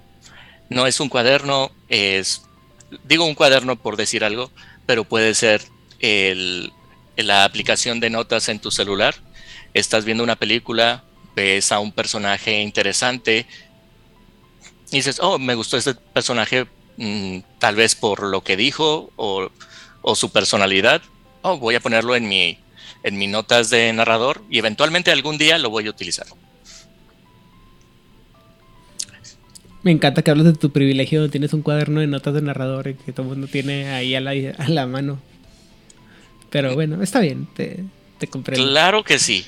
Para, ah, es otra cosa que eh, World of Darkness también está sacando dinero con eso. No sé si recuerdas cuando sacaron la edición, quinta edición, también sacaron sus los cuadernos oficiales para tomar notas de Vampiro la Mascarada. Eh, y de. No, y también los. los eh, hace rato Onyx Pad creo que fue el que sacó, ¿no? Que para cada juego sacó una serie de libritos de personajes pregenerados que nomás ahí los agarrabas y eh, mete a este vampiro y mete a este personaje. Y, y con eso cerramos este, este, este capítulo. En resumen, es el capítulo para eh, conocer las diferentes sabores de ciudades que puedes tener. Nuevamente, esto es más como inspiración para, para crear historias, inclu- incluyendo eh, ganchos de historia al final, dependiendo de alianzas y de, y de clanes. Y el siguiente capítulo es ah, el capítulo tercero, que es más cercanos que los que ah, Closer Than Friends. Más amigos que amigos. Más que amigos. Más amigos, sí, más que amigos, gracias.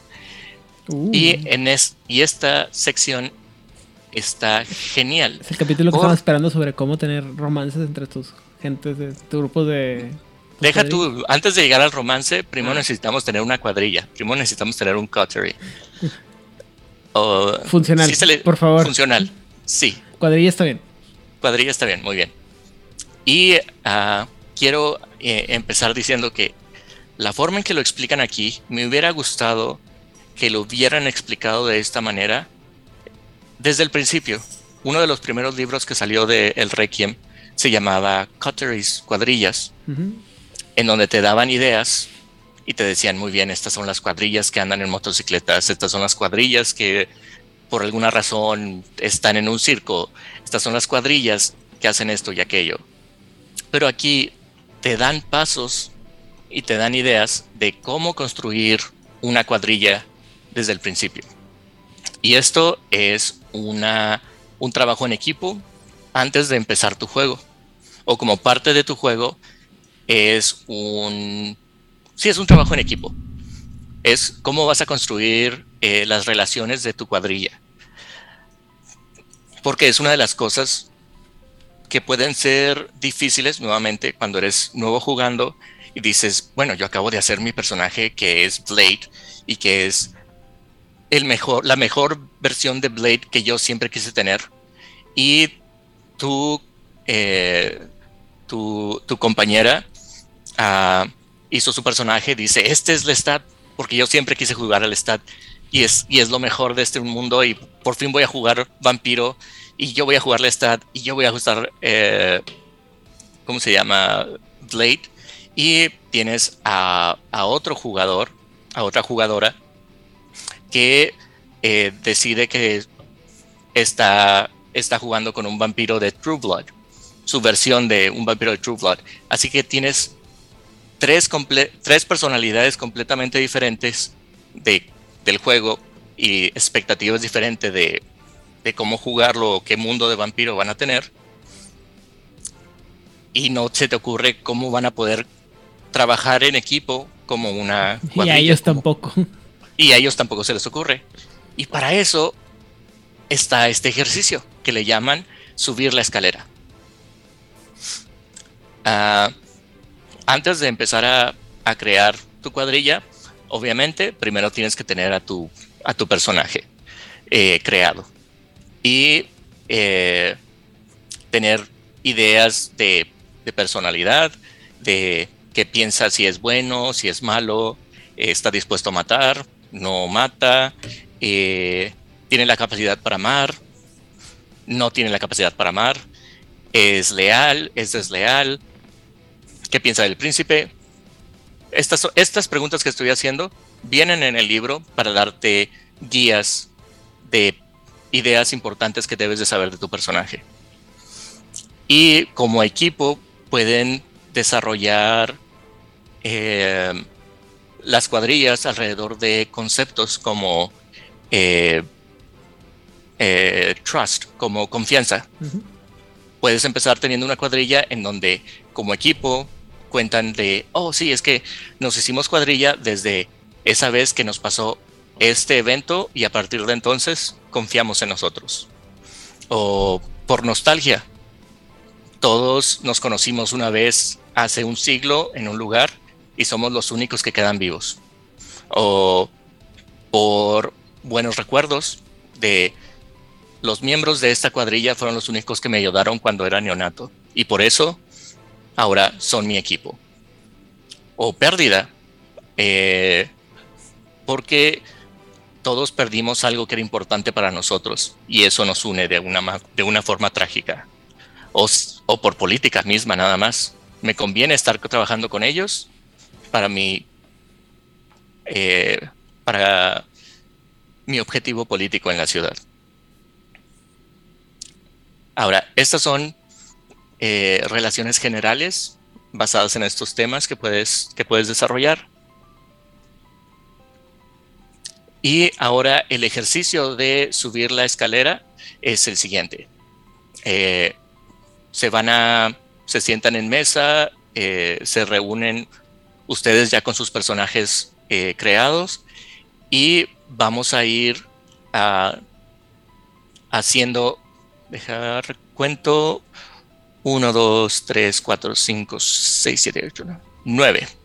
Vamos a hacer nueve preguntas a cada personaje. Y al estar respondiendo estas preguntas, vamos a estar formando los lazos dentro de la cuadrilla. Y al final de este cuestionario, vamos a tener una cuadrilla eh, bien establecida y que van a tener objetivos en común o rencillas en común vamos a través de este, de este ejercicio. Por ejemplo, primera pregunta le, hago al jugador que hizo su personaje de Blade. vamos a, confrontar tu vulnerabilidad. Eh, los vampiros por naturaleza son solitarios. Eh,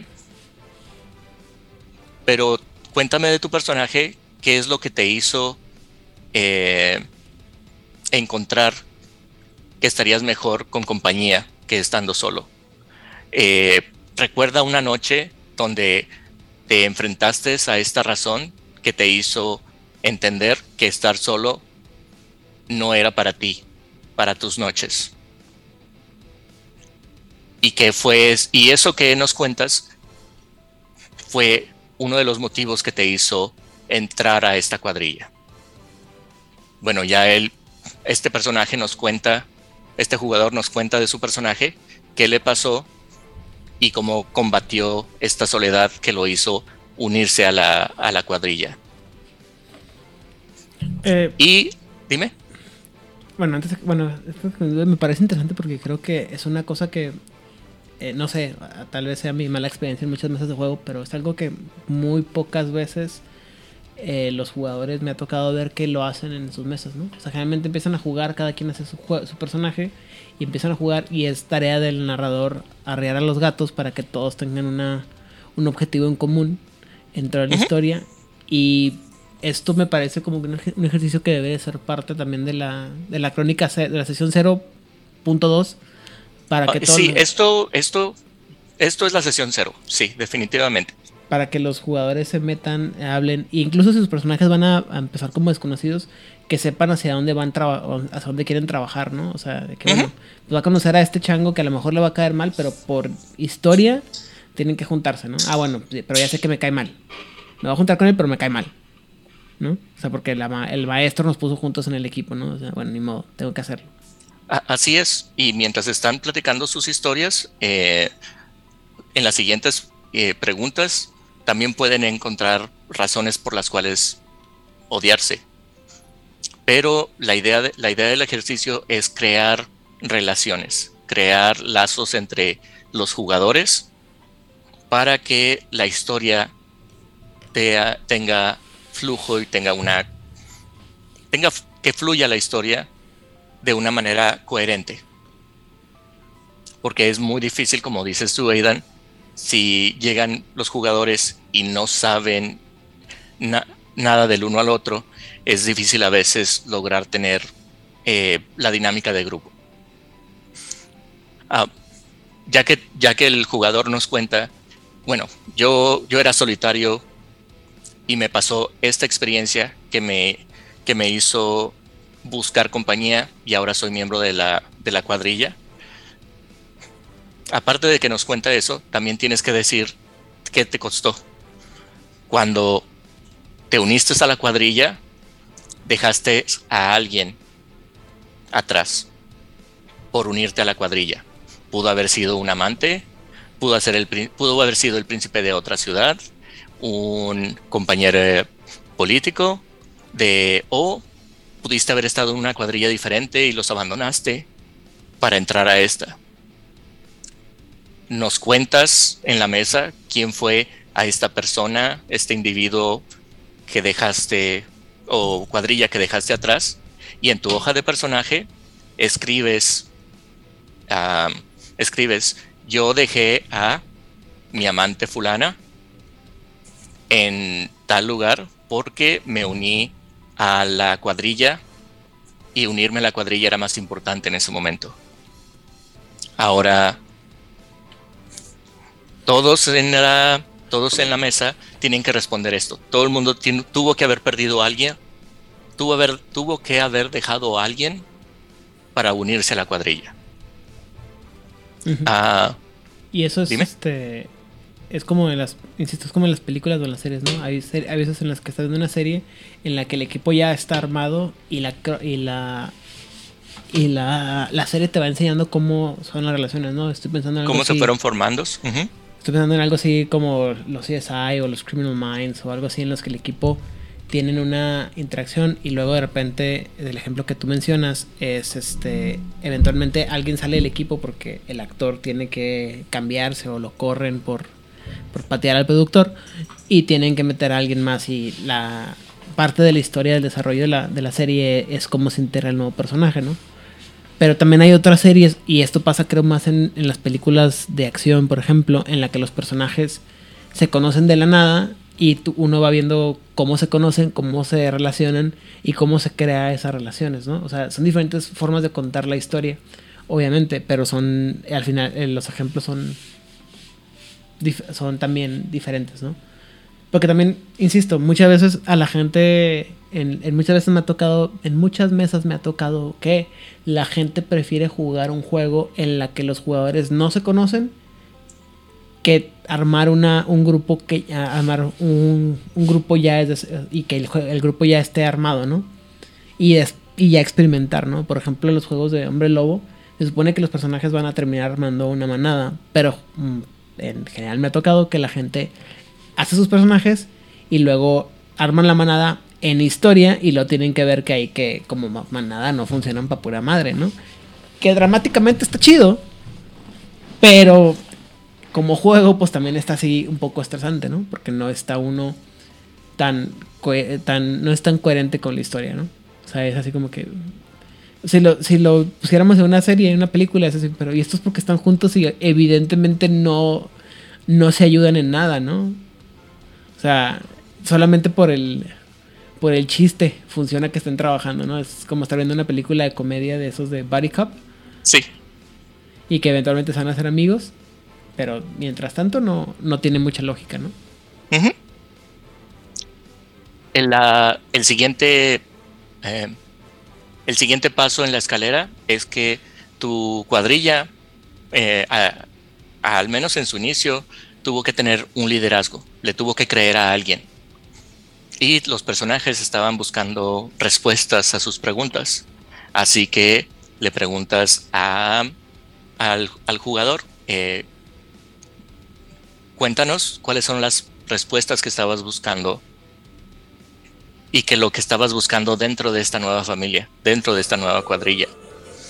Y yo como jugador voy a decirles a los demás jugadores, eh, por ejemplo, yo soy el jugador que hizo a Blade, a mi personaje Blade, y yo buscaba, y le voy a decir al jugador Aidan, que hizo a, al personaje de True Blood, que mi personaje estaba buscando eh, un, compañero eh, en batalla, alguien que me, me, pudiera respaldar cuando me enfrentara en contra de mis enemigos.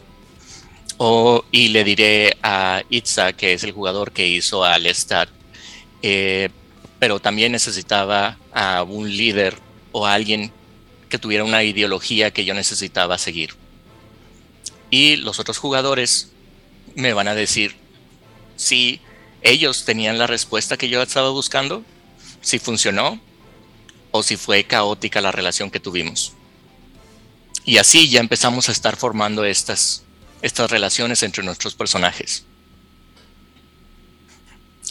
Y después de, de que ya nos respondemos entre nosotros, bueno, yo entré y al principio estaba buscando esto y tú me dices, yo te lo pude dar o no y cómo funcionó.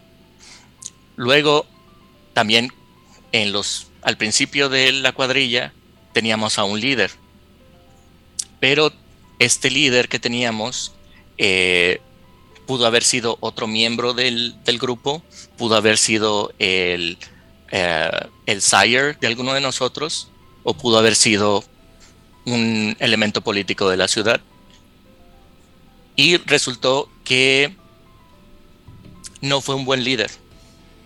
Y nosotros como cuadrilla tenemos que encontrar quién fue nuestro líder fallido.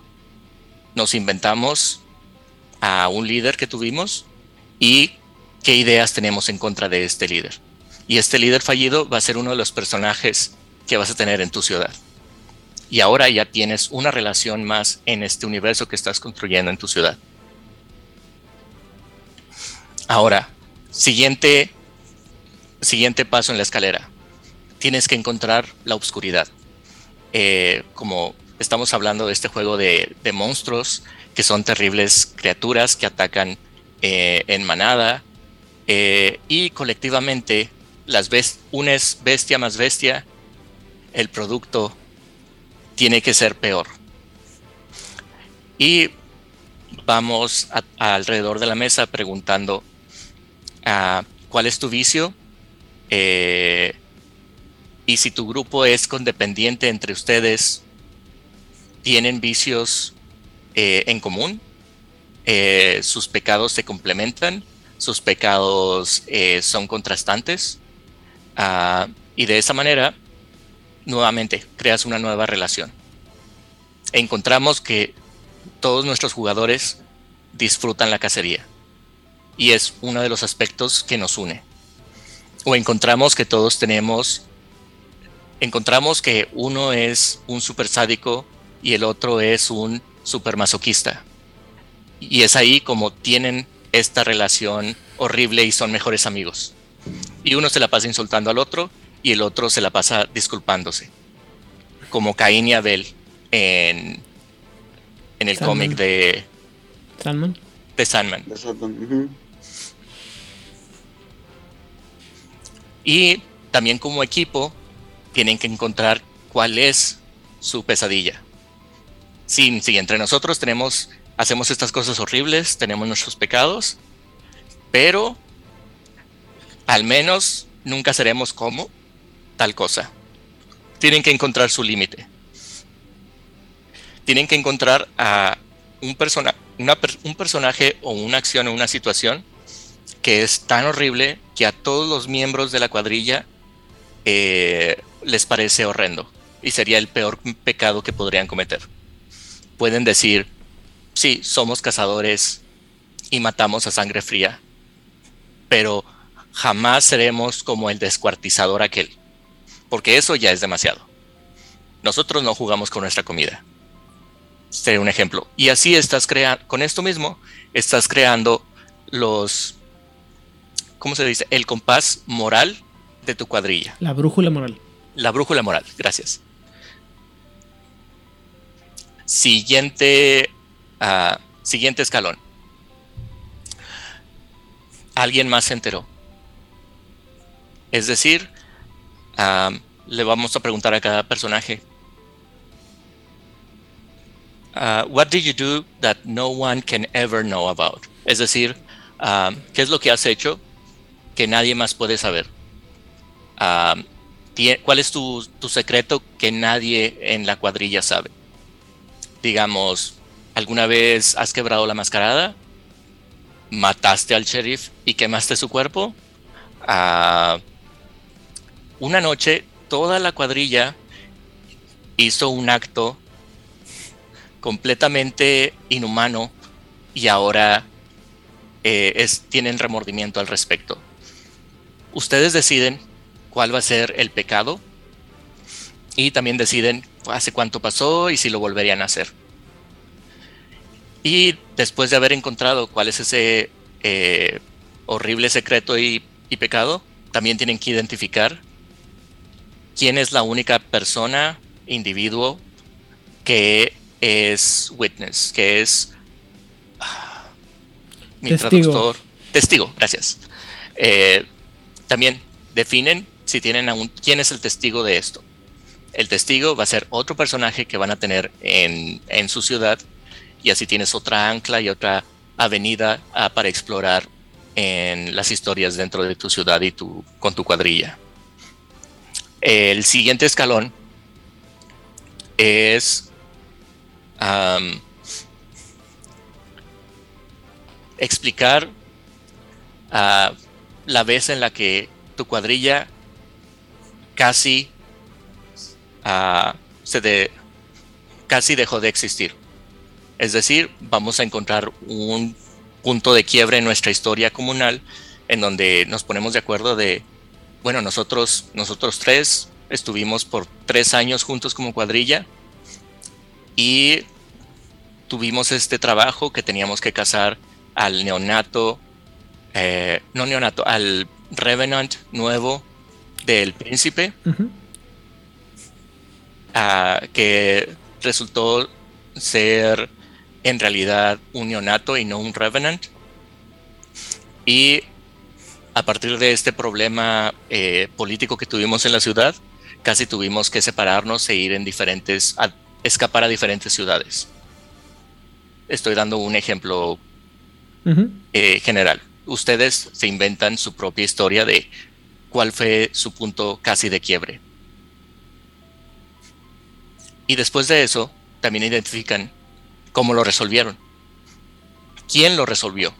Y esta persona que les ayudó a resolver el problema es otro personaje dentro de, de tu historia. Ahora, les estoy diciendo otro personaje, pero puede ser el mismo personaje que resultó ser el testigo de tu pecado anterior. Siguiente, siguiente paso en la escalera es ah, cómo recordar a tus víctimas.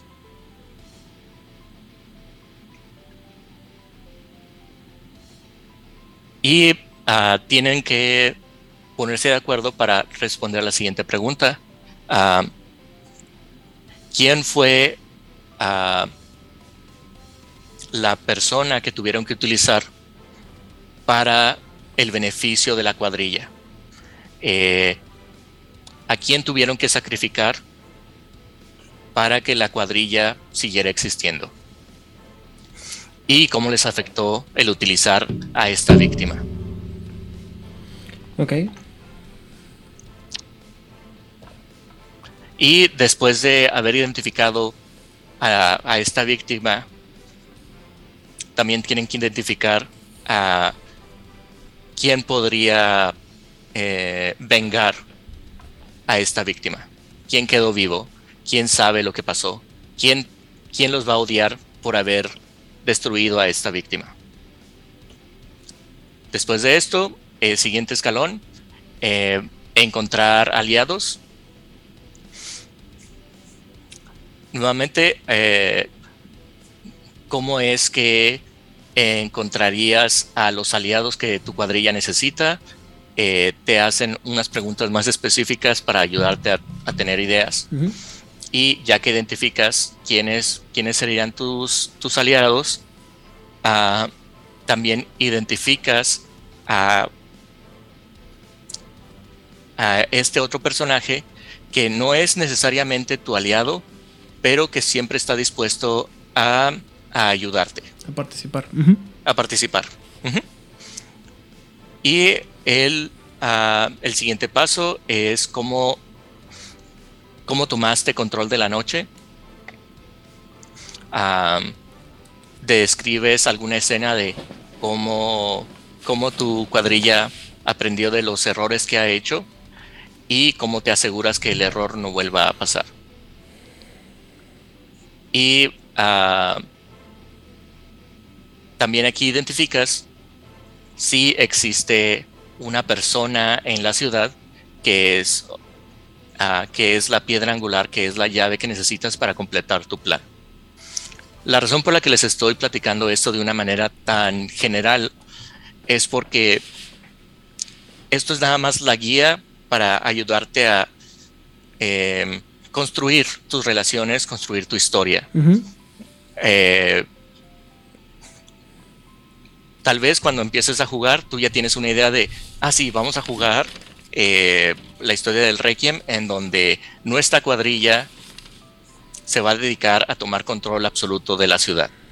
Y tomando esa aspiración de la cuadrilla, les va a ayudar a responder todas estas preguntas. Y ahora que han, han subido la escalera, al final de, todos, de toda esta exploración, lo que ha ocurrido es que nos sentamos en esta sesión cero y platicamos la historia de qué pasó y cómo pasó, cómo nos conocimos, qué, qué nos une, qué nos separa y qué nos mantiene unidos.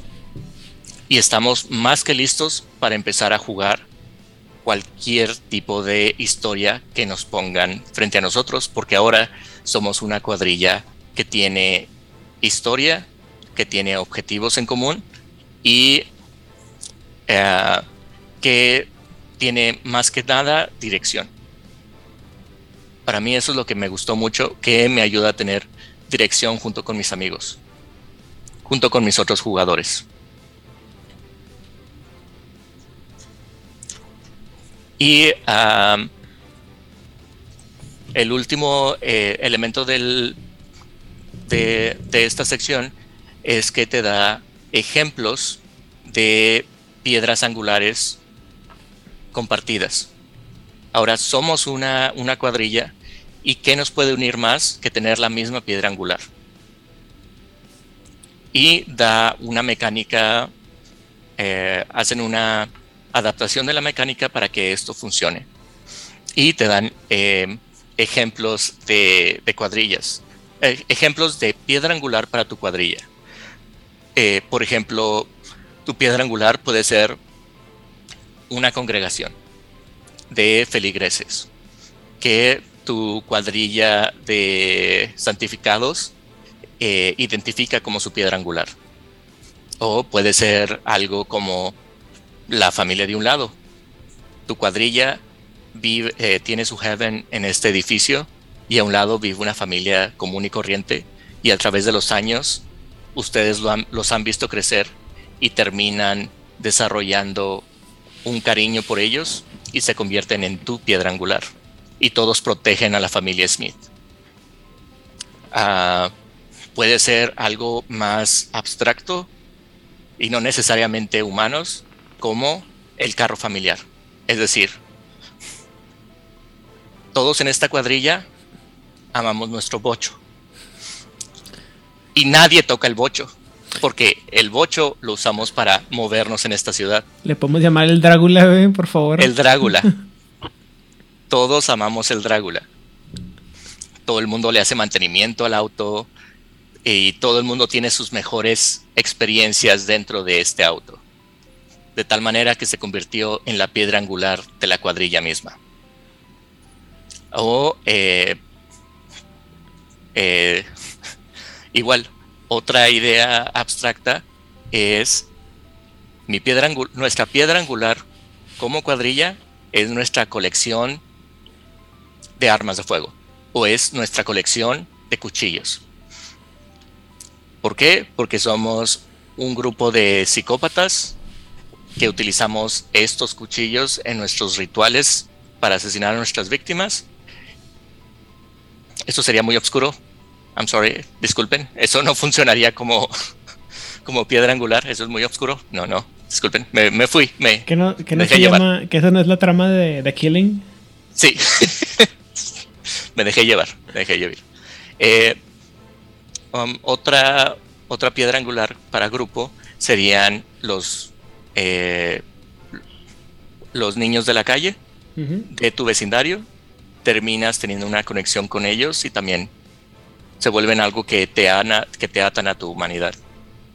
Ah, o pueden tener como cuadrilla pueden tener la misma mascota y la mascota se convierte en tu piedra angular. Todo el mundo ama Firulais de la misma forma que, abran, ah, que aman al carro Drácula. Me gustaron estas ideas, o eh, esta otra idea también que me pareció fantástica y que eh, me recordó a una de las anécdotas que nos platicó Odile, es que una, tu piedra angular como cuadrilla puede ser tu equipo favorito de, de deporte, tu equipo de fútbol, tu equipo de fútbol local. Nada a nivel nacional, sino tu, equipo, tu equipo de básquetbol, tu equipo de béisbol de tu ciudad, tu equipo de fútbol, que todos son, que todos en vida eran fans y eran aficionados a ese deporte, terminan teniendo esa cosa en común y eso se convierte en tu piedra angular. Me pareció fantástico y me recordó a, la anécdota que nos, que nos contó Deal de ese gangrel que su piedra angular era el estadio de fútbol de los Tigres en Monterrey.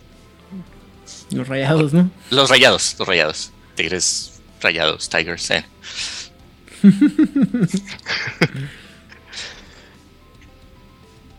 y otra, uh, último ejemplo, uh, hay muchos, muchos más.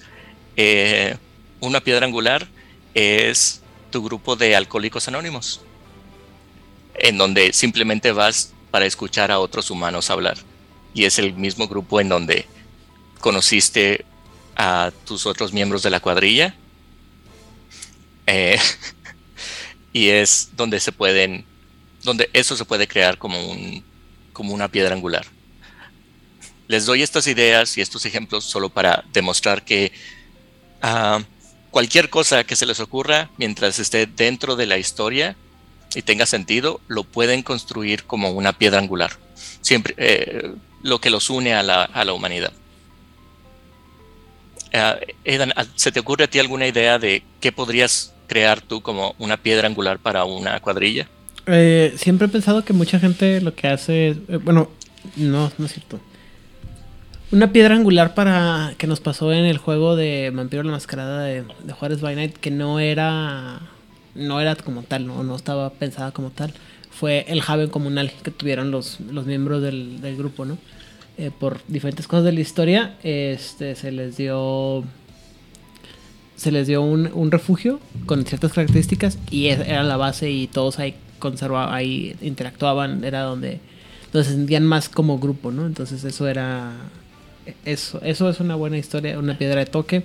Eh, también, por ejemplo, en alguna, no creo que qué libro lo manejan, la, la idea de que había, por alguna razón, la sangre de alguna familia era particularmente atractiva para varios vampiros. Entonces, tenías así como que varios vampiros de varios clanes que eran miembros de una sola familia en diferentes etapas de la historia de la familia. Entonces la familia era la, piedra angular de todos los vampiros de diferentes sectas y diferentes alianzas, porque reflejaban diferentes alianzas, diferentes clanes, pero porque reflejaban diferentes aspectos de la familia en diferentes momentos de la historia. Y al final eran como algo así como los espíritus guardianes de Mulan, pero de vampiros. Itza, ¿tienes alguna idea de qué podría ser tu, ah, una piedra angular para una cuadrilla? Sí, yo voy a tomar esta idea del, del equipo de fútbol y la voy a cambiar a un grupo de música. ¿Una banda local? una banda local, ¿no? Que fuera algo que les gustara, sin saberlo, les gustara a todos cuando eran mortales. incluso hasta podría dar para que fuera como un punto en donde se conocieran, ¿no? Este, el, el concierto de esta banda, ¿no? Entonces coinciden que cada quien va por su lado y podría ser como un punto en donde se conocen entonces creo que podría ser un, un, lugar interesante, o más bien una piedra angular interesante. Ok. muy bien. Y la, el, último concepto que nos, que nos, que nos cuenta este capítulo es eh, les acabo de platicar cómo crear una cuadrilla eh, de vampiros. Y aquí ofrecen una idea, llevarlo a un punto más allá. más allá de ser una cuadrilla, te conviertes en una colonia de murciélagos. Ah, es como le llaman. Y esto representa la idea de ah, todos los vampiros se convierten en uno solo. Sería como estos representaciones de las tres en uno. No necesariamente tienes una conexión mental y sabes lo que los demás están pensando, sino que todos tienen las mismas aspiraciones, comparten bestias, están tan unidos que sus bestias se convierten en una sola, un solo estilo de bestia y reaccionan de una manera similar.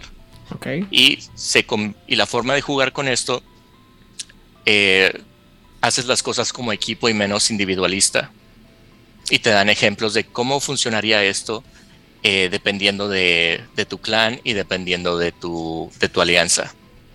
Me pareció una, eh, una mecánica, una idea, una reinterpretación a la cuadrilla interesante, en la que uh, sí uno de los personajes eh, estando a solas se hace de un enemigo sin saberlo, sin saber el motivo y sin saber qué es exactamente lo que pasó, la próxima vez que, el otro miembro de la, de la colonia eh, se encuentre con este enemigo de, de, su amigo, la bestia va a responder y lo va a odiar, pero no va a saber exactamente por qué. No sé si me estoy explicando la, idea. Sí. Sí. Y, cuando, y también eh, compartes aspiraciones, eh, terminas teniendo una simpatía de sangre eh, mayor entre, entre ustedes, los miembros de la colonia, y nadie más puede atarte. Y con eso creas tus, tus cuadrillas. Estos son los este ejercicio es uno como cómo puedes lograrlo. Y con eso cerramos el, el, capítulo. En el libro eh, no les estoy contando todos los ejemplos que nos dan, porque también nos dan ejemplos para los narradores. También te dan cuadrillas eh, como NPCs. Ejemplos para aventar para arriba. Sí, de hecho, sí, es así como que bastante amplio. Pero es es mayormente un capítulo que está, parece, eh, bueno, está como que a mitad y mitad, ¿no? Una parte que está muy enfocada a la parte del jugador, otra parte que está enfocada mucho a la parte del narrador. El siguiente capítulo que se llama Todo Junto está más enfocado como apenas como al menos como lo sentí yo, más a la parte del narrador y este es un capítulo que está enfocado a cómo armar tu crónica y qué qué tema le vas a dar. Entonces, por ejemplo, la primera parte es que dice planea tu crónica haz un plan de tu crónica donde quieres caer la crónica y luego puedes pensar en cómo llevarla, ¿no? En el sentido de que la modularidad, eh, ahorita hablamos, por ejemplo, de diferentes opciones de, estilos de, o ambientaciones y dice, pues no tengas, no tengas miedo de que una ambientación sea más una escena o una parte de la, de la crónica sea más hacia un estilo más que la otra. Puedes tener una en la que sea más enfocado a lo a algo más como tecnológico y luego algo más dramático. No hay problema, ¿no? Y si le quieres meter este géneros como tales muy fuertes, como las que hablamos ahorita de la, la obra, la ópera espacial contra la alta tecnología, lo que sea, y quieres hacer una, un, un genre mashing que le llaman, que es estar metiendo, juntando partes a lo bruto, pues hazlo. O sea, nadie, eh, nadie te dice que no, como por ejemplo en la semana platicaba con una amiga y le digo, ¿cuál es tu tipo de fantasía más alta? La, ¿Cuál te gusta más la fantasía, la, la utópica y la, o la, la, distópica? Y me decía, no, pues este, eh, no recuerdo cuál fue la que me dijo, la verdad. Y a ti le dije, la verdad es que yo siento que no puede haber una sin la otra. O sea, uno puede estar viendo una, una serie en la que la fantasía utópica o la ciencia ficción utópica está ahí, pero probablemente se ve, todo, se ve todo bonito, pero tiene que haber alguien que esté sufriendo, ¿no? y que esté manteniendo las cosas bonitas y brillantes y todas en blanca perfecto para que la, la que funcione, ¿no? O sea, una cosa es que la tienda Apple se vea muy bonita, pero el almacén a estar a ser un, un regadero, ¿no? Eh, casi siempre funciona así, que las, el, por más bonito que sea la fachada que tienes, la parte que está atrás, eh, puede ser eh, bastante feo. Entonces le puedes cambiar los géneros a tu crónica y puedes mostrar de repente cosas que a lo mejor no se ven de entrada, ¿no? Así puedes tener, el horror personal puede estar en, en, la, en la alineación, en la falta de personalización, así como en, la, lo salvaje de la humanidad o del monstruo. O sea, puedes meterle como tú quieras y vas metiendo una cosa una sola cosa con diferentes tonos, ¿no? Después de ahí viene la parte de cómo construir el mundo y habla de cosas como, por ejemplo, cómo, se une cómo viene la gente cuando llegas a la, a, la, a la, mesa de jugar. Bueno, pues empiezas a. El narrador debe de llevar el tono, pero pues es también. Los jugadores tienen que ayudarse a mantener el mismo tono de seriedad o de no seriedad del juego hay que estar de acuerdo entre los jugadores cuál es la razón por la que estamos jugando el juego, porque también hay eh, una cosa eh, que puede ser frustrante para un jugador, algún jugador es ir a una mesa en la que él está esperando que va a haber, como ya dijimos, drama, drama, drama, y, que todos los demás están jugando para echar cervezas y, y, y la botana, ¿no? Eh, comentaba alguna vez que, por ejemplo, uh, una experiencia que tuve yo como jugador de Dungeons and Dragons, un poco molesta, a pesar de que me gustó, disfruté mucho la mesa, es el hecho de que yo estaba en, el punto más álgido de mi obsesión con la, novela, las novelas de Rea Salvatore y quería jugar Dungeons y yo quería las historias dramáticas de, las novelas de Salvatore y pues mis compas eran de vamos a jugar a, matar monos, ¿no? O sea, la historia ni siquiera tenía ningún sentido, era nomás un, mecanismo para estarnos ahí divirtiendo, echando el, el, chal y el cotorreo y muchas veces a mí me frustraba eso, ¿no? Que yo quería jugar y yo quería jugar así con con todo el drama y ya hay un punto que dije, no, pues la mesa la mesa no va por ese lado, ¿no? Ese tono. Y ahí es cuando, cuando me acuerdo de un meme que vi esta semana de ese del cerebrito que te despierta a medianoche y luego que te dice, sabes que nunca vas a poder jugar la crónica de, de cómo se llama, de Dungeons que tú quieres, porque el único que la podría narrar es tú, ¿verdad? ah, chango, ya perdí, ya me quitaste el sueño, pero bueno. Y también habla sobre la necesidad de mantener la la mesa como un lugar un espacio seguro y cómodo para la gente que está jugando, ¿no? Eh, hablando ligeramente sobre instrumentos de seguridad para todos aquellos que están en la mesa y que todos estamos, estamos jugando eh, a gusto. Después habla de la construcción de la mesa, habla de la sesión cero, que es lo que ya hemos mencionado, y habla de la posibilidad de eh, la de que algún, va a haber algunas partes que, que van a tener que ensamblarse al momento. Es decir, no podemos forzar a los jugadores a, no podemos esperar, no deberíamos esperar que el narrador haga todo el mundo que está eh, que va a poner en la crónica. Algunos obsesivos, como el malvado narrador de Juárez by Night, marca registrada, lo hacen y se crea un mundo complicadísimo y todo, pero tanto para aliviarlo como para darle personalidad, le puedes dar la oportunidad a los jugadores de que hayan partes que no estén, eh, o sea, que haya partes que estén difusas y se van construyendo conforme va avanzando la crónica. Y también eso se une al siguiente paso, que es la parte de las, las piezas del rompecabezas, en las que tú le vas a permitir a los, a, los jugadores eh, que armen algunas, ¿cómo se llama? Algunas partes de la mesa, ¿no? Como por ejemplo el, tipo, el nivel de compromiso que tenemos que tener con el juego, como decir qué tan seguido vamos a jugar y qué tan de, tan de vida o muerte que juguemos, el torno que va a hacer y el tipo de, de ¿cómo se llama? De de, de, género, ¿no? Que, mencionamos anteriormente. Entonces, por ejemplo, hablaba de cosas como de, géneros como de periodo, de steampunk o dieselpunk, de fantasía, y luego unos temas que jamás había escuchado, unos temas que había escuchado yo, que es el lunar y solar punk, que es donde siempre es de noche o de siempre es de día, ¿no? Y yo, oh, mira qué padre, o sea, esa idea de, o sea, ya, pensando dije, o sea, sí había escuchado, sí he visto esas ambientaciones en algunas mesas, en algunas obras, pero no lo había pensado como una ambientación propia y que tuviera su definición, lo cual está chido.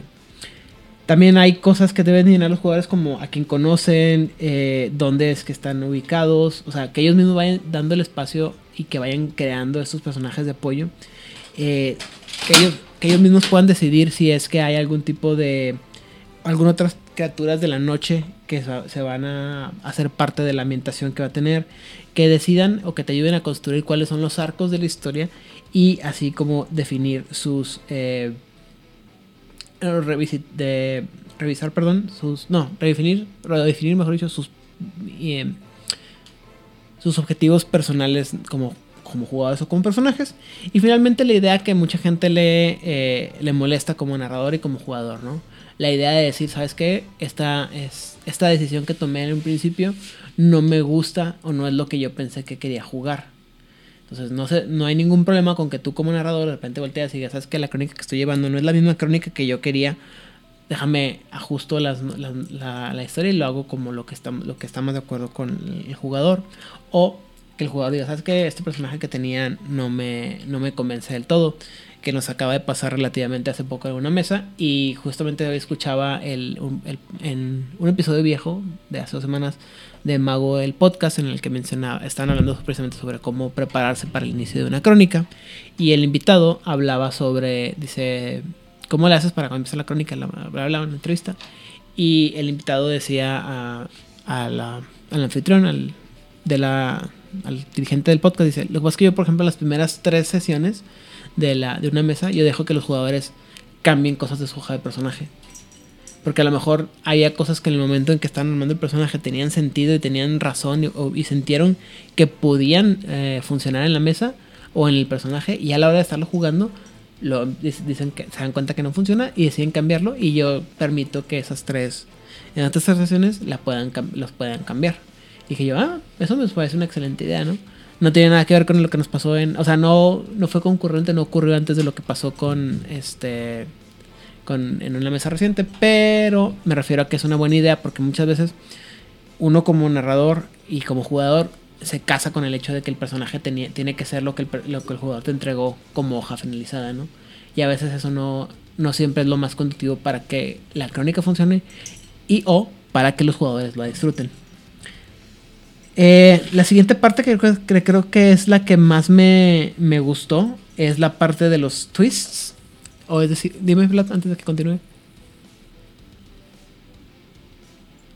Uh, en la parte en la que uh, comentas de eh, dejar que los jugadores eh, participen, participen más en estar eh, guiando la historia, uh, no, les les comparto otra anécdota de cuando, en una ocasión que, que, me tocó a mí narrar, en donde teníamos a muchos, muchos jugadores uh, y otra forma en la que estábamos incorporando a los jugadores a participar en la historia era que uh, nos ayudaran a interpretar los personajes secundarios. Uh -huh. eh, estamos no, en una situación estamos en una situación, es el turno de Itzabna para, eh, para que platique y para que narre su personaje en primera persona y para interactuar, digamos, en, en un centro nocturno, el resto de los jugadores en la mesa iban a eh, rolear simples mortales que estaban ahí para disfrutar la noche. Uh -huh. O si vas a una eh, oficina eh, buscando información, el resto de los jugadores pueden interpretar esos papeles secundarios que usualmente el narrador estaría narrando. Pueden los demás tomar eh, la interpretación de estos NPCs temporales que también ayudan a, uno, a mantener a todos dentro de la historia uh, y dos, le da un le da un timeout, un break al narrador. Creo que en esa parte lo más difícil es que muchos jugadores eh, o muchos narradores, perdón, es el hecho y en Dungeon Master es que a veces si, si metes a si dejas que un jugador controle a un personaje sin muchas guías, corres el riesgo de que tu, tu crónica se se descarrile y eso le da mucho miedo a la gente, a los jugadores, a los narradores. Y sobre todo y para, y para, para ello por eso estaba pensando en mantener esto para personajes casuales y secundarios, como, eh, como eso, eh, casuales y secundarios, eh, no los personajes relevantes a la historia. Sí, este, y pero pues también, o sea, yo, el narrador de Malvado de Juárez Benet, marca registra, los entiende, ¿no? Es, es como, como narradores a veces es diferente soltar las, el, las las riendas de tu crónica, porque uno a veces, porque generalmente uno llega con una idea en la crónica que quiere contar, la historia que quiere contar, y si salirse de esa idea a veces lo frustra uno, ¿no? En este caso yo lo que pudiera sugerir es, si tienes una idea este, que quieres ponerle a tu mesa principal y no tienes miedo de que te la van a, a sacar donde tú quieres, córrela con otra mesa córrela con una mesa, una mesa secundaria, ármate una mesa de gente que a lo mejor siempre ha querido jugar y nunca ha tenido la oportunidad, le pones la historia y sacas todas las pulgas que pueden tener y luego ya, eh, ya la puedes presentar y ya le puedes hacer toda la talacha que quieres hacer de dejar personajes secundarios con más guías y todo y las puedes pasar para que cuando tengas que meter esos eventos en los que otras personas participan en la crónica pues tengas este ese, ese control todavía, ¿no? Eh, volviendo al punto anterior, a lo que estaba, este, te presentan ideas de cómo meterle twist a las crónicas para que puedas cambiar algunos aspectos de la crónica y que tenga aún un sabor diferente, incluso del mismo juego. Como por ejemplo la idea de quitar los clanes, para que no haya clanes, simplemente pues cada vampiro se distingue de sus habilidades, eh, de, que sean de clan, de clan son como eh, características muy específicas de la, de la personalidad de cada uno de los personajes. Por eso cada un vampiro es único, detergente y especial. También está la idea de que los, ah, las perdiciones o las debilidades no sean totalmente de... No sean nada más la de la de clan, sino que cada uno tenga unas debilidades personales que te dicen puede ser cualquier cosa desde algo que se roban de la mitología hasta algo que, que tú te estás inventando algo totalmente nuevo de que resulta que tu vampiro es alérgico a ¿Cómo se llaman? Los. Este. A los. ¿Al ajo? No, los, ¿Campanillas? Los propulsores de. ¿Cómo se llama? De los aerosoles que eran muy prevalentes en los 90, güey. Ah, ok, ok. Eh, o a los. algunas cosas de los tintes de cabello, no sé. O sea, algo que, que no era tan. tan ¿Cómo se llama? Tan común cuando él fue hecho vampiro, pero ahora es este Exacto, o sea, es mucho, ¿no? Es muy más molesto, ¿no? No sé, por ejemplo, vamos a decir que... ¿Qué tal, qué tal esto? Eh, cuando para un vampiro en la modernidad eh, nunca supo que le lastimaba la luz neón. La luz neón, o se me ocurre también, por ejemplo, algo que, es muy probablemente, ¿no? Eh, que me lo estaba viendo, estaba viendo una película que se llama 3000 años de soledad, creo, con esta... Ah, con Idris Elba y otra señora cuyo nombre no recuerdo ahorita, pero se supone que es sobre un mago y te dice que escucha todos los métodos de comunicación todo el día, ¿no? Entonces, ¿qué pasa si un vampiro de pronto se levanta después de 100 años de sueño y resulta que puede escuchar todas las el, zumbido de las telecomunicaciones, ¿no? y estar cerca de un aparato de, de, telecomunicaciones como un celular o una tableta o algo así que emita le causa dolores de cabeza, ¿no? Cosas así que le puedes meter como cosas que nada más a él le pueden afectar, ¿no? Eh, habla de también de los dados de la mala suerte o dados de la buena suerte, que eh, básicamente te dice, en algunas situaciones tú puedes permitir que tu personaje, los jugadores tiren el dado y un dado le va a causar diferentes resultados o diferentes ideas y si tu jugador quiere jugar con esas reglas o con ese, esos dados, le das también algún tipo de premio, ¿no? Después de cada dado, cantidad de dados, eh, le vas a dar algunas ventajas o desventajas, que esto vendría siendo de cierta manera la el precursor de lo que llamaríamos en, más adelante el, los, dados del hambre, ¿no? En el juego. Y o, eh, como se aplica muchas veces en, el, en Juárez by Night, el llamado dado del destino, ¿no? Desde que, bueno, ¿quieres esta cosa? No, no queremos tirar, hacer una tirada de verdad, pero pues tírale, tírame un dado a ver si, si sale lo que quieres, ¿no? De altos, altos y bajos, pares o nones, o escoge un número y a ver qué pasa, ¿no? Eh, también está la posibilidad de que vivas un mundo donde no tengas que mantenerte oculto, oculto como podría ser una imitación tipo de oscura o eh, underworld o inframundo, donde los vampiros andan por la calle como si nada y todo el mundo dice que, ah, sí, vampiros, ¿no? Está, está la idea de la, la bestia susurrante, que es, no es otra cosa más que el shadow guiding de, de Wraith. Y para todos aquellos que sepan de qué estoy hablando, Wraith es famoso porque uno de eh, los personajes tienen una, cosa llamada la sombra, que es el lado oscuro de su psique que busca la autodestrucción en cierta manera. Y generalmente se, la regla es que para que sea más eficiente, otro jugador de la mesa va a llevar, va a dirigir tu sombra que es un concepto genial y en un, en una, en una en un mundo como el de vampiro en el que el um, ¿cómo se dice?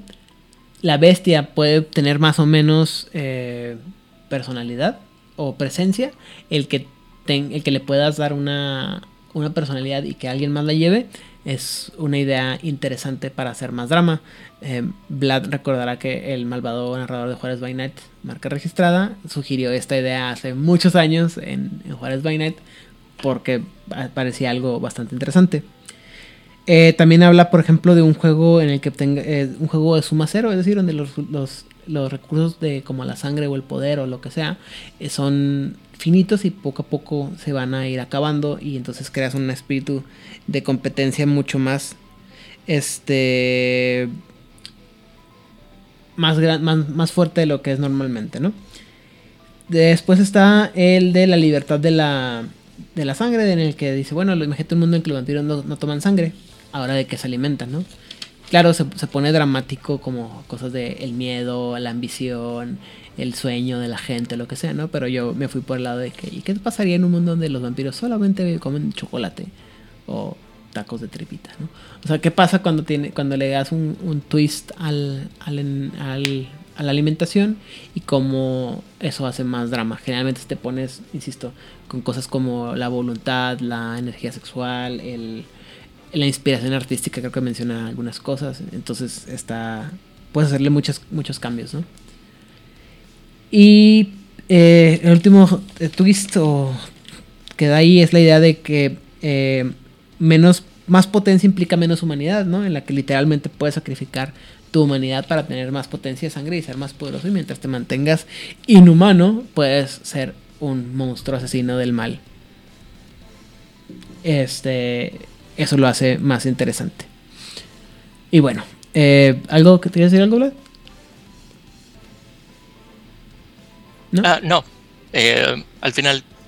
Finalmente lo que te menciona es cambios de también eh, mecánicas. Dice, bueno, las mecánicas también deben de ayudar a que se, el jugador se, se compenetre con el tema, con la ambientación y con el tono del juego. Entonces tú, las mecánicas pueden ayudar a hacer eso, pero también debes de ayudar que las, las la mecánica, el, el hecho de que la, el jugador se compenetre con eso debe también dar, debería dar alguna algún alguna recompensa mecánica, ¿no? Eh, que de cierta forma es estas reglas de Exalted en la que si tu personaje está siendo muy dramático o está jugando con el tono de juego que estás llevando, con la ambientación, con cómo está la escena, debería tener algún, algún beneficio este, mecánico, ¿no? Entonces, por ejemplo, vamos a decir que tu personaje está en una escena, como les encanta a la mayoría de los jugadores de Vampiro la Máscara, en la que todo el mundo está agarrando a disparos y katanazos, y tu personaje, en lugar de estar ahí cuidándose, tratando de, evitar que le den, se le se hace un, neo llegando a la, a la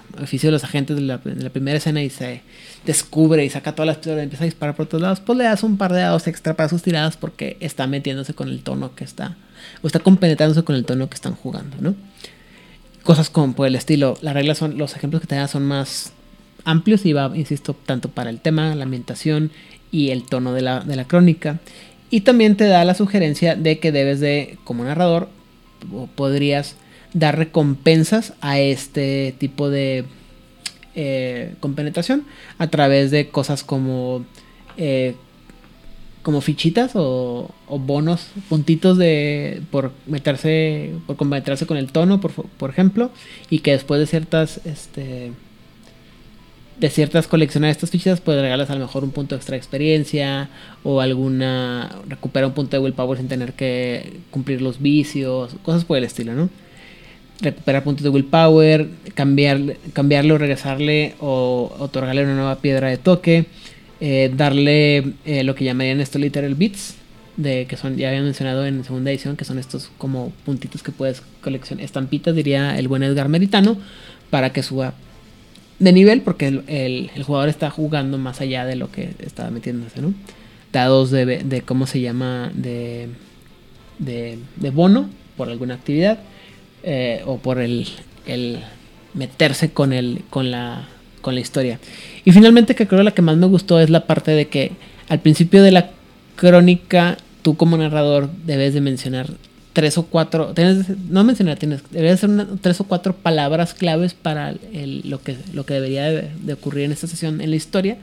Y si los jugadores o los personajes mencionan estas palabras claves, identifican estas palabras claves, le das algún tipo de premio porque están deduciendo correctamente lo que tú quieres llegar. Lo cual me parece interesante. Y finalmente, pues te da una larga, larga este, lista de opciones de, de crónicas eh, basado en todo lo anterior y en los temas que hemos estado mencionando anteriormente para este que tu personaje, para que los puedas jugar y que te sienta, o sea, ejemplificar todas estas ideas que hemos estado viniendo ah, o presentando eh, en el, ¿cómo se llama? En, hasta, el, hasta esta parte del libro, ¿no? Y eso sería todo lo que viene en el capítulo 3. Sigue el, capítulo 4, creo. ¿Sí? Listo, ¿no?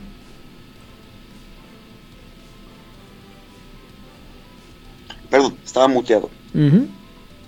Este, me parece ser que. No, ya sería el 5. Ah, bueno. Sigues tú, ¿no? Como quiera. Independientemente de eso, sigues tú. Sí. Ok, bueno. eh, el capítulo 5 lo que hace es introducir algunas mecánicas nuevas. De hecho, se llama Nuevas Herramientas y Juguetes. Em, no, no voy a entrar en absolutamente todo. Eh, hay, hay muchas cosas. Por ejemplo, viene eh, una lista de nuevas devociones. Que pues yo recomiendo que ya el, el- el que esté interesado en, en ver nuevas devociones las pueda leer. Pero sí introduce algo que a mí me gustó mucho, que es el Lingua Velum. Eh, querido escucha, si usted siempre ha querido jugar Perry Mason o jugar que está en el Ágora griega o en el Foro Romano y tener esta escena en donde su jugador, su personaje entra en una en un intercambio retórico con otro vampiro, pero considera que las cosas no deberían de ser dirigidas únicamente por sus capacidades histriónicas y que deberían las matemáticas de regular las relaciones humanas, esta sección es para usted. El, el Lingua Velum lo que hace es introducir una especie de combate social nuevo, Ujú. diferente al que se presentó en la danza macabra. En la danza macabra eh, era como un encuentro directo entre dos personas, ¿no? Bueno, entre dos vampiros. En el Lingua Velum esto se da ante un foro. Puede ser un elicio o cualquier lugar donde haya testigos. Y en donde el objetivo es destruir la reputación de tu adversario. Entonces para esto se nos agregan eh, nuevos stats como dominación, que vienen siendo tus hit points para este, número, para este caso, para este tipo de combates. Eh, ingenio, que es tu defensa. Y eh, una serie de maniobras que no voy a describirlas porque son un chorro. pero básicamente son el tipo de ataques que tú puedes hacer. Vienen cosas como intimidar, eh, mm, no sé cómo traducir rouse the crowd, como emocionar a la, público, al público, ¿no? Este, persuadir. Y, ajá, No sé por qué, pero estás, estás escribiendo todo esto y me estoy imaginando este los juegos o la serie de Phoenix Wright. Abogado. ajá, Abogado. Sí. As. O sea, en el, o, o cómo se llama, o las peleas de, de rap de 8 Mile, ¿no? Exactamente, eso es precisamente el tipo de interacciones que este sistema intenta emular. Entonces, funciona exactamente como si tuviéramos un combate regular. Vas a tener, te digo, estos stats que son tu defensa, tus hit points, tu reserva de ataque, dependiendo de la maniobra que vayas a realizar. Y tienes una iniciativa. Entonces, al principio de la ronda se tira la, la iniciativa y los, los participantes actúan de acuerdo a su orden. El requisito para que se presente Lingua Velum es que haya una audiencia. Eh, hay diferentes tipos de audiencia, pequeña, mediana y grande. el tamaño de la audiencia va a poner ciertos eh, modificadores a las tiradas. Y hay una condición nueva que es la danza macabra. La danza macabra es cuando hay una audiencia, pero, en pero dentro de esa audiencia está la creme de la creme de la sociedad vampírica. ¿No? O sea, ya no te está escuchando nada más eh, las cuadrillas de los dos que se están peleando. Los están escuchando ahí los líderes de las alianzas, los respectivos representantes más importantes de cada clan, está el príncipe, todos los miembros de la corte, ¿no? Entonces, en cada iniciativa, el jugador, bueno, los participantes realizan sus maniobras. Las maniobras pueden tener efectos como eh, el equivalente a esquivar, que duplicas tu defensa social a costa de actuar. Puedes intentar eh, poner penalties a las tiradas sociales del oponente. Puedes, eh, obviamente, intentar hacer daño. tienes toda esta serie de cosas. Ahora, hay un factor bien interesante que se contempla, que es el papel que juega la bestia. Porque la bestia quiere ganar. Entonces, en este tipo de intercambio, la bestia está más activa. Entonces, tienes una reserva de dados que representa tu bestia, que eso se va a reducir del daño que recibas inmediatamente. Esto a mí no me, no me gustó mucho. Hubiera preferido que manejaran el tema de la bestia de una forma diferente porque creo que el combate se podría hacer demasiado prolongado. Porque ya tienes la defensa y aparte tienes eh, esto que también resta este, daño. Entonces, no me gustó mucho. Lo interesante son las consecuencias de perder. Si tú pierdes en el Lingua Velum, en el mejor de los casos, es la derrota normal, es que recibes la condición de, eh, ¿cómo se llama? No, no hay, repres, ¿no? Como reprimido. En donde... Em, Dice que tu personaje puede sentir... Penalties? Ajá. Que siente así como que la, eh, se le hace el nudo en la garganta, ¿no? te da el sabor en la el mal sabor de boca, o te sientes así como Sí. Eh, a ver, te da vergüenza o miedo cuando alguien que ya te puso esa represión te, hace ver, te voltea a ver, ¿no? Y pierdes dos dados este, en las tiradas sociales. Insisto, es, si es como el Phoenix Wright, así como que, ¡objeción! y, y, poco a poco le vas desarmando el caso al otro hasta que ya se rinde, ¿no? Y el juez dice ya. Ahora, hasta ahí es como, bueno, pues no fue tanto, ¿no? Pero luego puedes llegar al sometido, en donde además vas a, además de los efectos de expose, perdón, de reprimido, vas a perder el beneficio del 8, 9 y 10 otra vez en todas tus tiradas de potencia de sangre. Pero si el lingua velum se dio en la condición de la danza macabra, o sea, si te derrotaron delante de la creme de la creme, eh, todos los que estaban ahí se preguntan cómo es que llegaste a alguna posición en la sociedad. Uh. Y puedes perder todos tus méritos sociales. Oh. eso significa que le puedes quitar el estatus a el, el este a otra persona a otra persona. Estaba pensando en el título, por ejemplo, de, el Círculo de la Bruja. Ahorita no me acuerdo cómo, cuál es el nombre del líder. ¿Hierofante? El hierofante. O sea, puedes hacer que el hierofante nominalmente lo siga haciendo, pero para ojos de los demás van a decir, este, ¿qué hace aquí? Ya no va a ser respetado. Entonces, en términos mecánicos, es como si ya no lo fuera.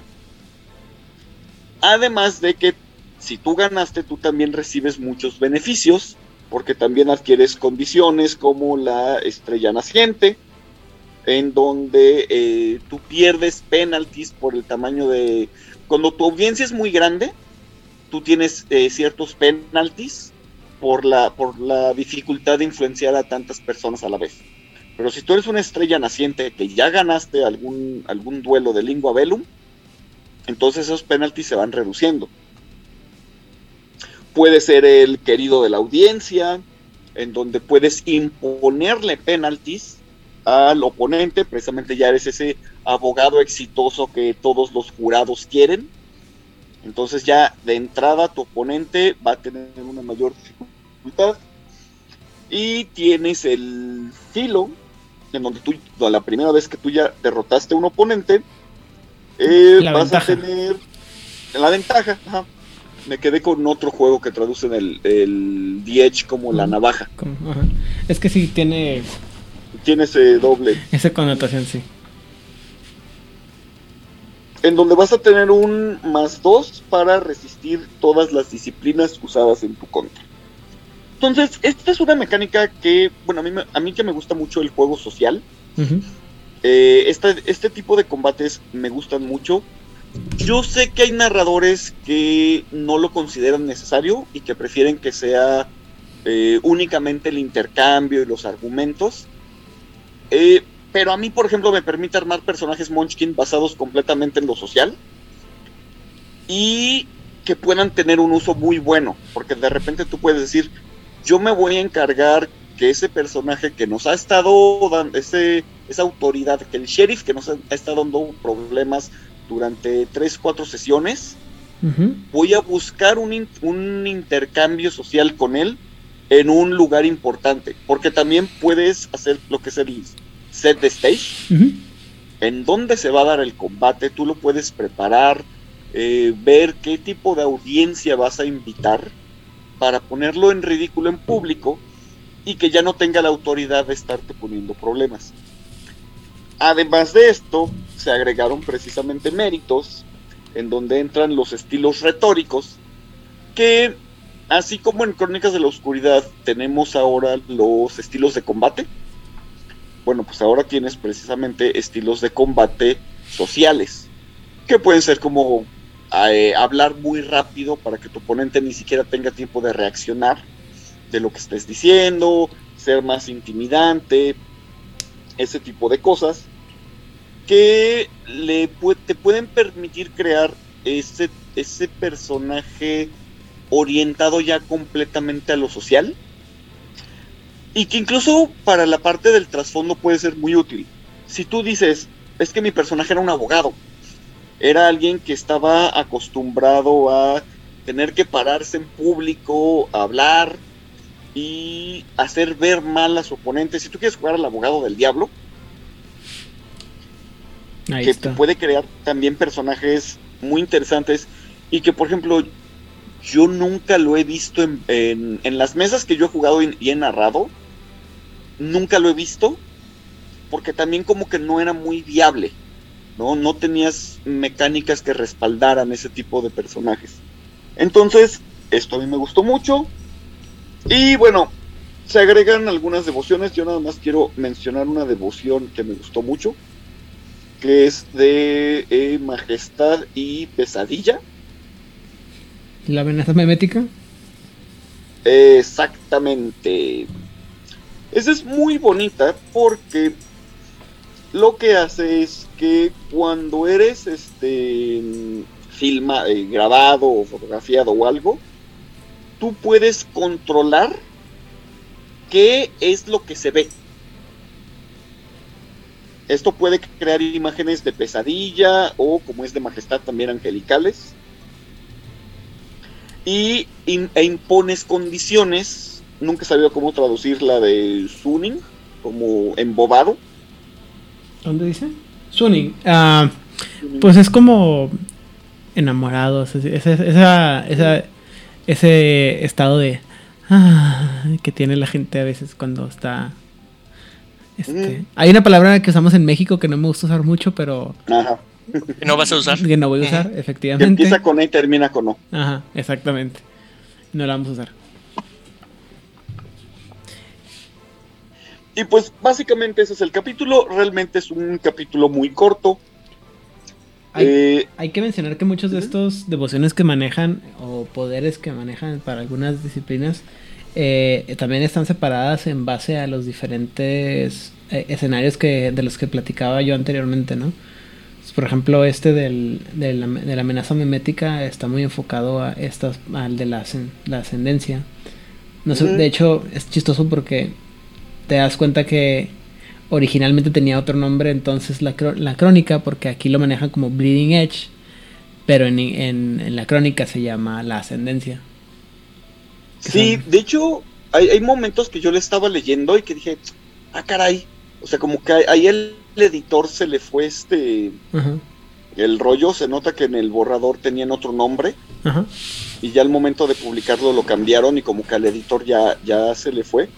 Porque sí, hay, hay varios momentos que dices, aquí, ¿por qué me está... O sea, entiendes de lo que hablan, pero de repente dices, ¿por qué tiene otro nombre? Y de hecho también se agregan ciertas mecánicas específicas para esas este, ambientaciones. Como por ejemplo, ¿qué pasa cuando bebe sangre de la realeza en los Juegos de la Corona? Eh, en el de... Mm, debe de ser en el del este, apocalíptico. De qué pasa cuando bebe sangre de humanos que ya está como infectada. Entonces, eh, insisto, es un capítulo muy corto. Realmente ya aquí es meterte en mecánicas. Eh, yo creo que los, los narradores o jugadores que no les interese tanto este tipo de dinámicas de agregar subsistemas para cualquier tipo de cosa, no lo necesitan leer. O sea, honestamente, insisto, yo sé que hay narradores y jugadores que dicen, tengo un jugador que siempre dice que se maneja por rol. ¿No? Y me parece una opción muy viable. Para los que sí nos gusta como el, el tener reglas claras de cómo vas a manejar las situaciones, este sistema es excelente por lo que digo, te permite crear otro tipo de personajes, eh, meter conflictos regulados que a lo mejor con, con, sin mecánicas uno ni siquiera los piensa. Por ejemplo, esta parte de poner un juicio y decir, tengo un, voy a poner un juicio, tengo consecuencias claras de qué puede pasar si pierdes el juicio, para que cuando el jugador te diga, oye, pero ¿por qué me estás quitando mis puntos de estatus si yo me los puse? Ah, sí, pero perdiste el juicio. Los entro. Y aquí en la página tal de tal libro dice que estas son las consecuencias. Entonces, bueno, esa es mi opinión. No sé qué opinen ustedes sobre sobre esto. Creo, bueno, a mí en lo particular no me disgustan, eh, fuera del hecho de que son más reglas que tengo que aprenderme por si alguno de mis jugadores llega algún día con la brillante idea de que quiere usar estas cosas.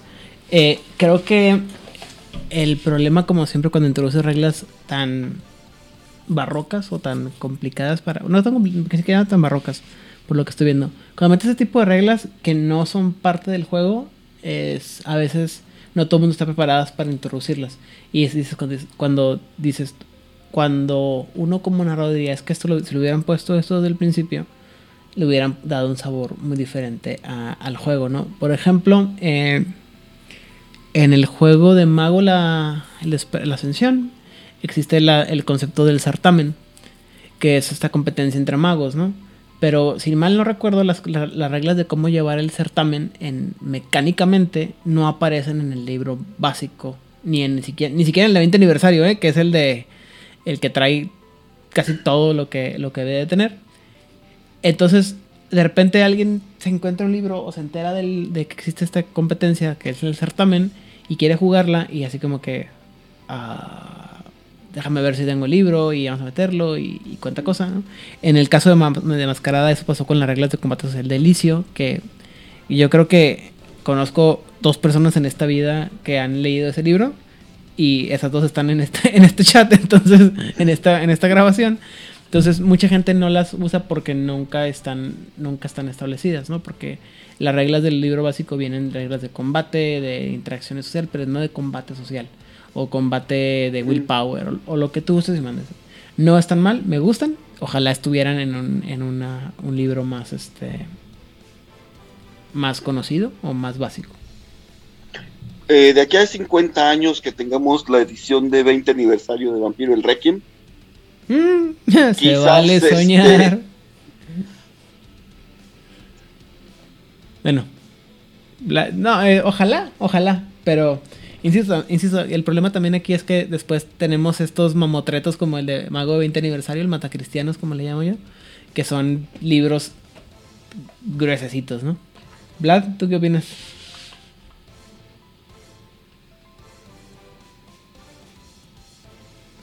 Creo que ah, entiendo por qué los han agregado debido eh, las reglas tan específicas tienen sentido que estén ahí porque literalmente nos han presentado en este libro mundos, mundos completamente diferentes eh, y creo que eh, nos presentan estas mecánicas nuevas eh, para afrontar estos mundos nuevos.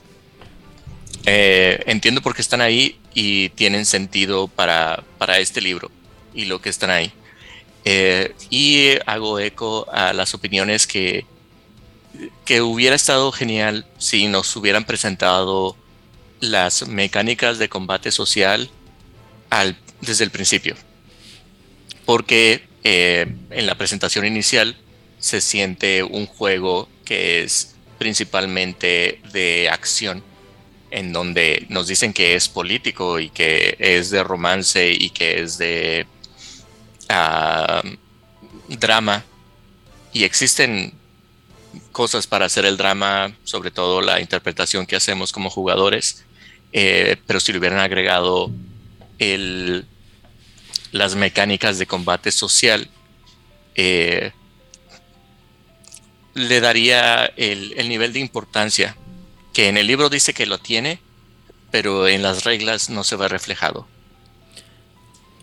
Eso siempre es un, un problema, ¿no? Eh, a veces, bueno, no, no, no siempre. Un problema grande en la mayoría de las cosas es que lo que nos presentan y lo que nos dicen que nos van a presentar es bastante diferente. Por ejemplo, ya llegué a la contraportada de este libro y lo primero que dice es que este libro incluye una introducción a Vampiro el Requiem para ayudar a jugadores nuevos y viejos. Es lo primero que dice sobre qué es lo que trata el juego, el libro. Ya es abajo dice que cómo correr vampiro en diferentes ambientaciones y géneros, así como reglas opcionales, eh, cómo diseñar juegos alrededor de, alrededor de diferentes o específicos alianzas o clanes.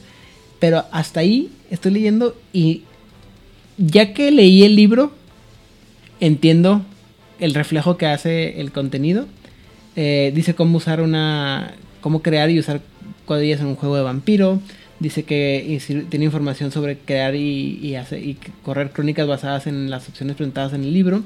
Y nuevo, eh, reglas de, de, de, resolución de conflictos sociales llamado Lingua Bellum, que es lo que nos platicó este, Itzamna. Pero la verdad es que yo, estoy, yo recuerdo que en mi cabeza hago haber leído las primeras dos, tres y decir, eh, esto ya más o menos lo tengo, ya, ya me lo sé más o menos, y no le puse atención. Y la verdad es que creo que la contraportada no le hace justicia al contenido del libro. Lo cual hace que, que la razón por la cual estamos aquí hablando de este libro, porque esto es cosas que se deberían de incluir o que deberían de estar incluidas en el libro. Me hablan dicho anterior. En el libro básico, perdón. En el libro, este, ideas que pudieran involucrarse en un libro más básico o más conocido o más distribuido. Habiendo dicho lo anterior, Vlad, ¿qué te parece ¿Qué, ¿Cuál es tu opinión final sobre este libro? Fue una muy grata sorpresa el analizarlo a detalle junto con ustedes. Eh, y me parece un... Um, no es companion, es un compendio muy, muy completo. Eh, me encantó que nos presentan mundos alternos y me, eh, me gusta que nos dan muchos ejemplos. Eh, nuevamente, en realidad es un muy buen instrumento para nuevos narradores y nuevos jugadores para que eh, tomen ejemplos de, este libro o tomen inspiración de este libro para crear sus propias historias. También aprecio que nos dieran estos ejercicios y estas recomendaciones para lograr crear eh, una narrativa eh, para que nuestros juegos eh, tuvieran más coherencia entre las historias. Eso me gustó mucho. Eh, lo que les presenté a ustedes de cómo formar cuadrillas, recomiendo mucho que consigan el libro.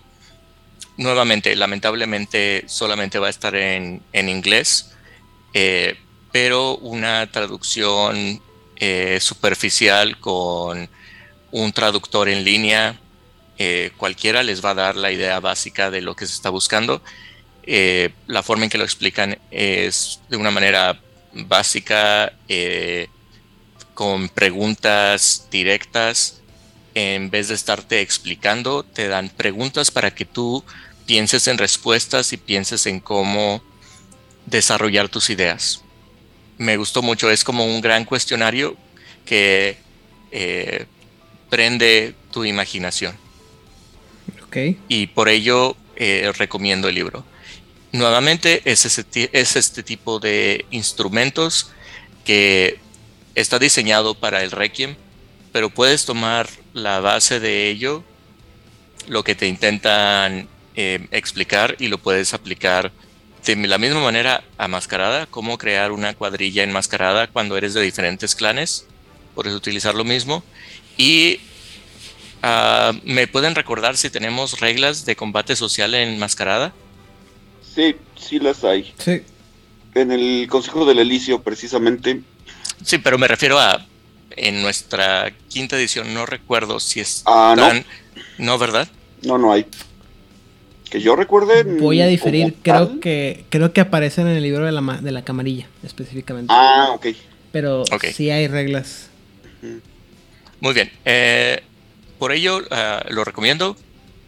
Eh, si lo encuentran, eh, les, es, un ah, muy buen instrumento. Ajá. ¿Itza? Me gusta mucho. Eh, no lo considero un libro esencial, como de, o sea, si quieres jugar Vampiro la Mascarada, perdón, Vampiro el Requiem, necesitas este manual, pero creo que sí ayuda mucho, te, vaya, te va a dar mucha variedad. Sobre todo algo que me gustó mucho es que te ayuda a conceptualizar la creación de personaje, la creación de la cuadrilla, eh, esos consejos que se decían tanto de, cómo ir pensando tu personaje y la cuadrilla y, la mesa de, la sesión de juego, son de esas cosas que son que a lo mejor uno ni siquiera necesitaría verlas en un libro, pero cómo se agradece que estén. Porque son cosas que no se nos ocurren y que son excelentes. Entonces es un muy, muy buen libro, a mí me gusta mucho. Me hubiera gustado conocerlo hace, cuando salió. hace cuatro años. Hace cuatro años, sí, este, porque realmente da muchas herramientas muy útiles. Voy a aprovechar para hacer un anuncio. Si les gustó, si les llamó la atención a los que escuchan o a ustedes lo que está en este libro, les recomiendo, era para primera edición de Mundo de Tinieblas, el de Mirrors, que salió en el 2010 que es lo más o menos algo muy similar a este libro, pero en general para todo mundo de tinieblas. ¿no? De hecho, muchas de las ideas que están en este libro se plantearon ahí. Lo de las este, ambientaciones alternativas, em, ahí metieron, por ejemplo, reglas diferentes de moralidad.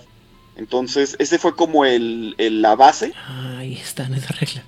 Siempre se me olvidan estar esas reglas alternativas. Todas las nuevas reglas de moralidad, de las, el cambio de naturaleza y conducta, virtud y vicio, este, estaban en ese libro.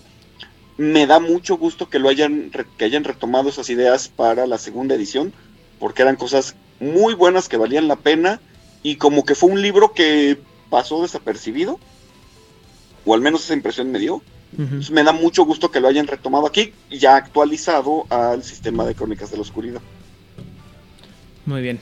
Eh, por mi parte, creo que efectivamente no es un libro esencial, es un libro que, que tiene muchas partes que se agradece que están, estén. Ojalá esas partes estuvieran, insisto, en un libro más... Eh, o sea, si ya quitamos un libro azul para explicarte las reglas básicas y tienes un libro rojo que debe tener más reglas de ambientación para tu juego, pues podríamos hacer un libro más gruesecito con estas reglas, aunque tomara un poco más de tiempo de leer, ¿no? Pero al- igual también a lo mejor lo que que muchas de estas cosas están ahí y es como hemos platicado anteriormente, a veces es fallo del narrador de, de entender este tipo de cosas. Lo que sí creo que es muy fundamental es toda esta parte de, de las crónicas, de cómo armar tu cuadrilla y cómo ponerse de acuerdo como grupo en lo que estás armando para que todos vayamos por la por el por el- la misma guía, ¿no? Eh, efectivamente también es un libro que me hubiera gustado darle más este que haberle dado una, una oportunidad más grande de leerlo cuando salió hace cuatro años y no haberlo echado abajo de la de la cómo se llama de la pila porque hay cosas muy interesantes en este libro Eh, y de nuevo no Eh, que es lo que hemos veni- venido haciendo. Hay son libros que son muy buenos y que aportan mucho al narrador y al jugador y que desafortunadamente por una razón u otra no la mucha gente no las conoce. Tristemente ojalá hubiera más de estos libros. Eh, y como dice como dice Vladimir y como dice eh, dense la oportunidad de leerlo un ratito eh, pégale un poquito al, al Google Translate si es que no le, no le mueven mucho en inglés no le mastican pero tampoco es así como que no se están perdiendo de nada, no están la invención de la, de la, de la rueda, pero a lo mejor hay cosas ahí que pueden ayudarles a llevar sus mesas mejor y no nomás para Vampiro eh, el Requiem, sino para cualquier juego de rol que estén jugando. Habiendo dicho lo anterior, y gracias por acompañarnos estos, estos este, a lo largo de este episodio. Itzamna, saludos y redes sociales. Pues saludos a mm, Hernán Paniagua, Corona Roll, este, a Balón Roll Jalapa. Y ya me pueden encontrar en Facebook como Itzamna Fuentes y en TikTok igual. Muy bien. Vlad. Saludos a mis amigos en Fortaleza y Sao Paulo. Saludos en Instagram, Santos by Night. Eh, gracias a todos quienes nos dejan sus comentarios en redes sociales, ya sea en Facebook, ah, Instagram o ah, YouTube, eh, que les estamos, últimamente les hemos dado bastante que escuchar. Nos comenta Daniel Moreno que el capítulo duró un viaje en avión de ida y vuelta a Buenos Aires. Estamos aquí para entretenerlos. Eh, y ah, gracias también a Guillermo Moreno, a Givauda, a, a, todos los que nos dan sus likes en las redes sociales y ah, en YouTube y en el podcast. Eh, muchas gracias. Me encontrarán en Instagram como Antlerhead, eh, Vlad, cabeza de cuerno de venado, y encontrarán los links en la descripción del programa. Muy bien. Eh, a mí ya saben que me encuentran en Twitter, Instagram y Facebook como Idan Rodríguez. La cantidad, la calidad del mismo y el, tiempo de respuesta a cualquier cosa que me manden es variable. Eh, Pokémon, Warhammer, otros juegos de rol, música, heavy metal y cosas eh, literal satánicas y espirituales, dependiendo del- de cómo me levante el día de hoy, eh, el día de la semana que me estén interactuando conmigo. Y pues también Vampiro, la mascarada, aunque realmente creo que casi todo lo que tiene que ver de rol lo, lo vengo y lo vomito aquí con, con ustedes y lo ya eh, no hablo de otras cosas en, en redes sociales. Eh, saludos a la gente de World Latinoamérica, Camarilla México, mm, eh, Masterface, Jugador Casual, Mochilas Chasam, obviamente Corona Roll, al Hombre Lobo de Apoyo Emocional, eh, Hernán Paniagua y, y Odil, obviamente que el día de hoy no nos pudo acompañar. Eh. ¿Quién más me falta? Creo que México son todos. Entonces vámonos a aguas internacionales. Eh, Oscar ah, Guerrero y Chile en Tinieblas. A toda la gente en Argentina las voces de Lander, la voz de Angan, Secretos Oscuros y eh, El Circo de Medianoche. En España, obviamente a David, Rosa, Damián y Laura, que en la fre- frecuencia. Y obviamente en Barcelona, a quien acompañamos en su travesía a través de la ciudad de Barcelona. Eh, al, mi traficante personal de rol en español, eh, Emilio Rubio. Y obviamente a David Aliaga. Eh, y creo que ya son todos, ahora sí. Toda la gente que está com- compartiendo con nosotros en Instagram, en Twitter, en Facebook. No, en Facebook no, en este. Bueno, también en Facebook sí. En, ah, en YouTube es lo que quise decir. Como ya mencionaba ahorita, Vlad, eh, Hammer MC, este. No, Hammer Bay es en, en, en YouTube. eh, Daniel Moreno. Toda la gente que está poco, que nos está descubriendo, que está conociendo y que está hablando con nosotros en YouTube. Y obviamente a la gente que nos acompaña en Twitch cuando estamos hablando en Nación Garú, cuando hacemos nuestro cotorreo. Y en general toda la gente que interactúa con nosotros y que les gusta este contenido. Si les gusta lo que estamos haciendo, si lo eh, están aquí con nosotros por gusto, por favor denle like, denle subscribe, suscríbanse a nuestra, a nuestro, ¿cómo se llama? nuestro contenido. Ya saben que tenemos un horario bastante estricto, lunes y miércoles, y de, para pu- publicar nuevo contenido. Ahí estamos. Y si no, pues tenemos mucho gusto de platicar con ustedes en cualquier otra de las plataformas. Habiendo dicho lo anterior, si está- ya están preparados para meterse en la larga noche, después de haberse leído la guía la noche junto con nosotros, por favor, compártanos.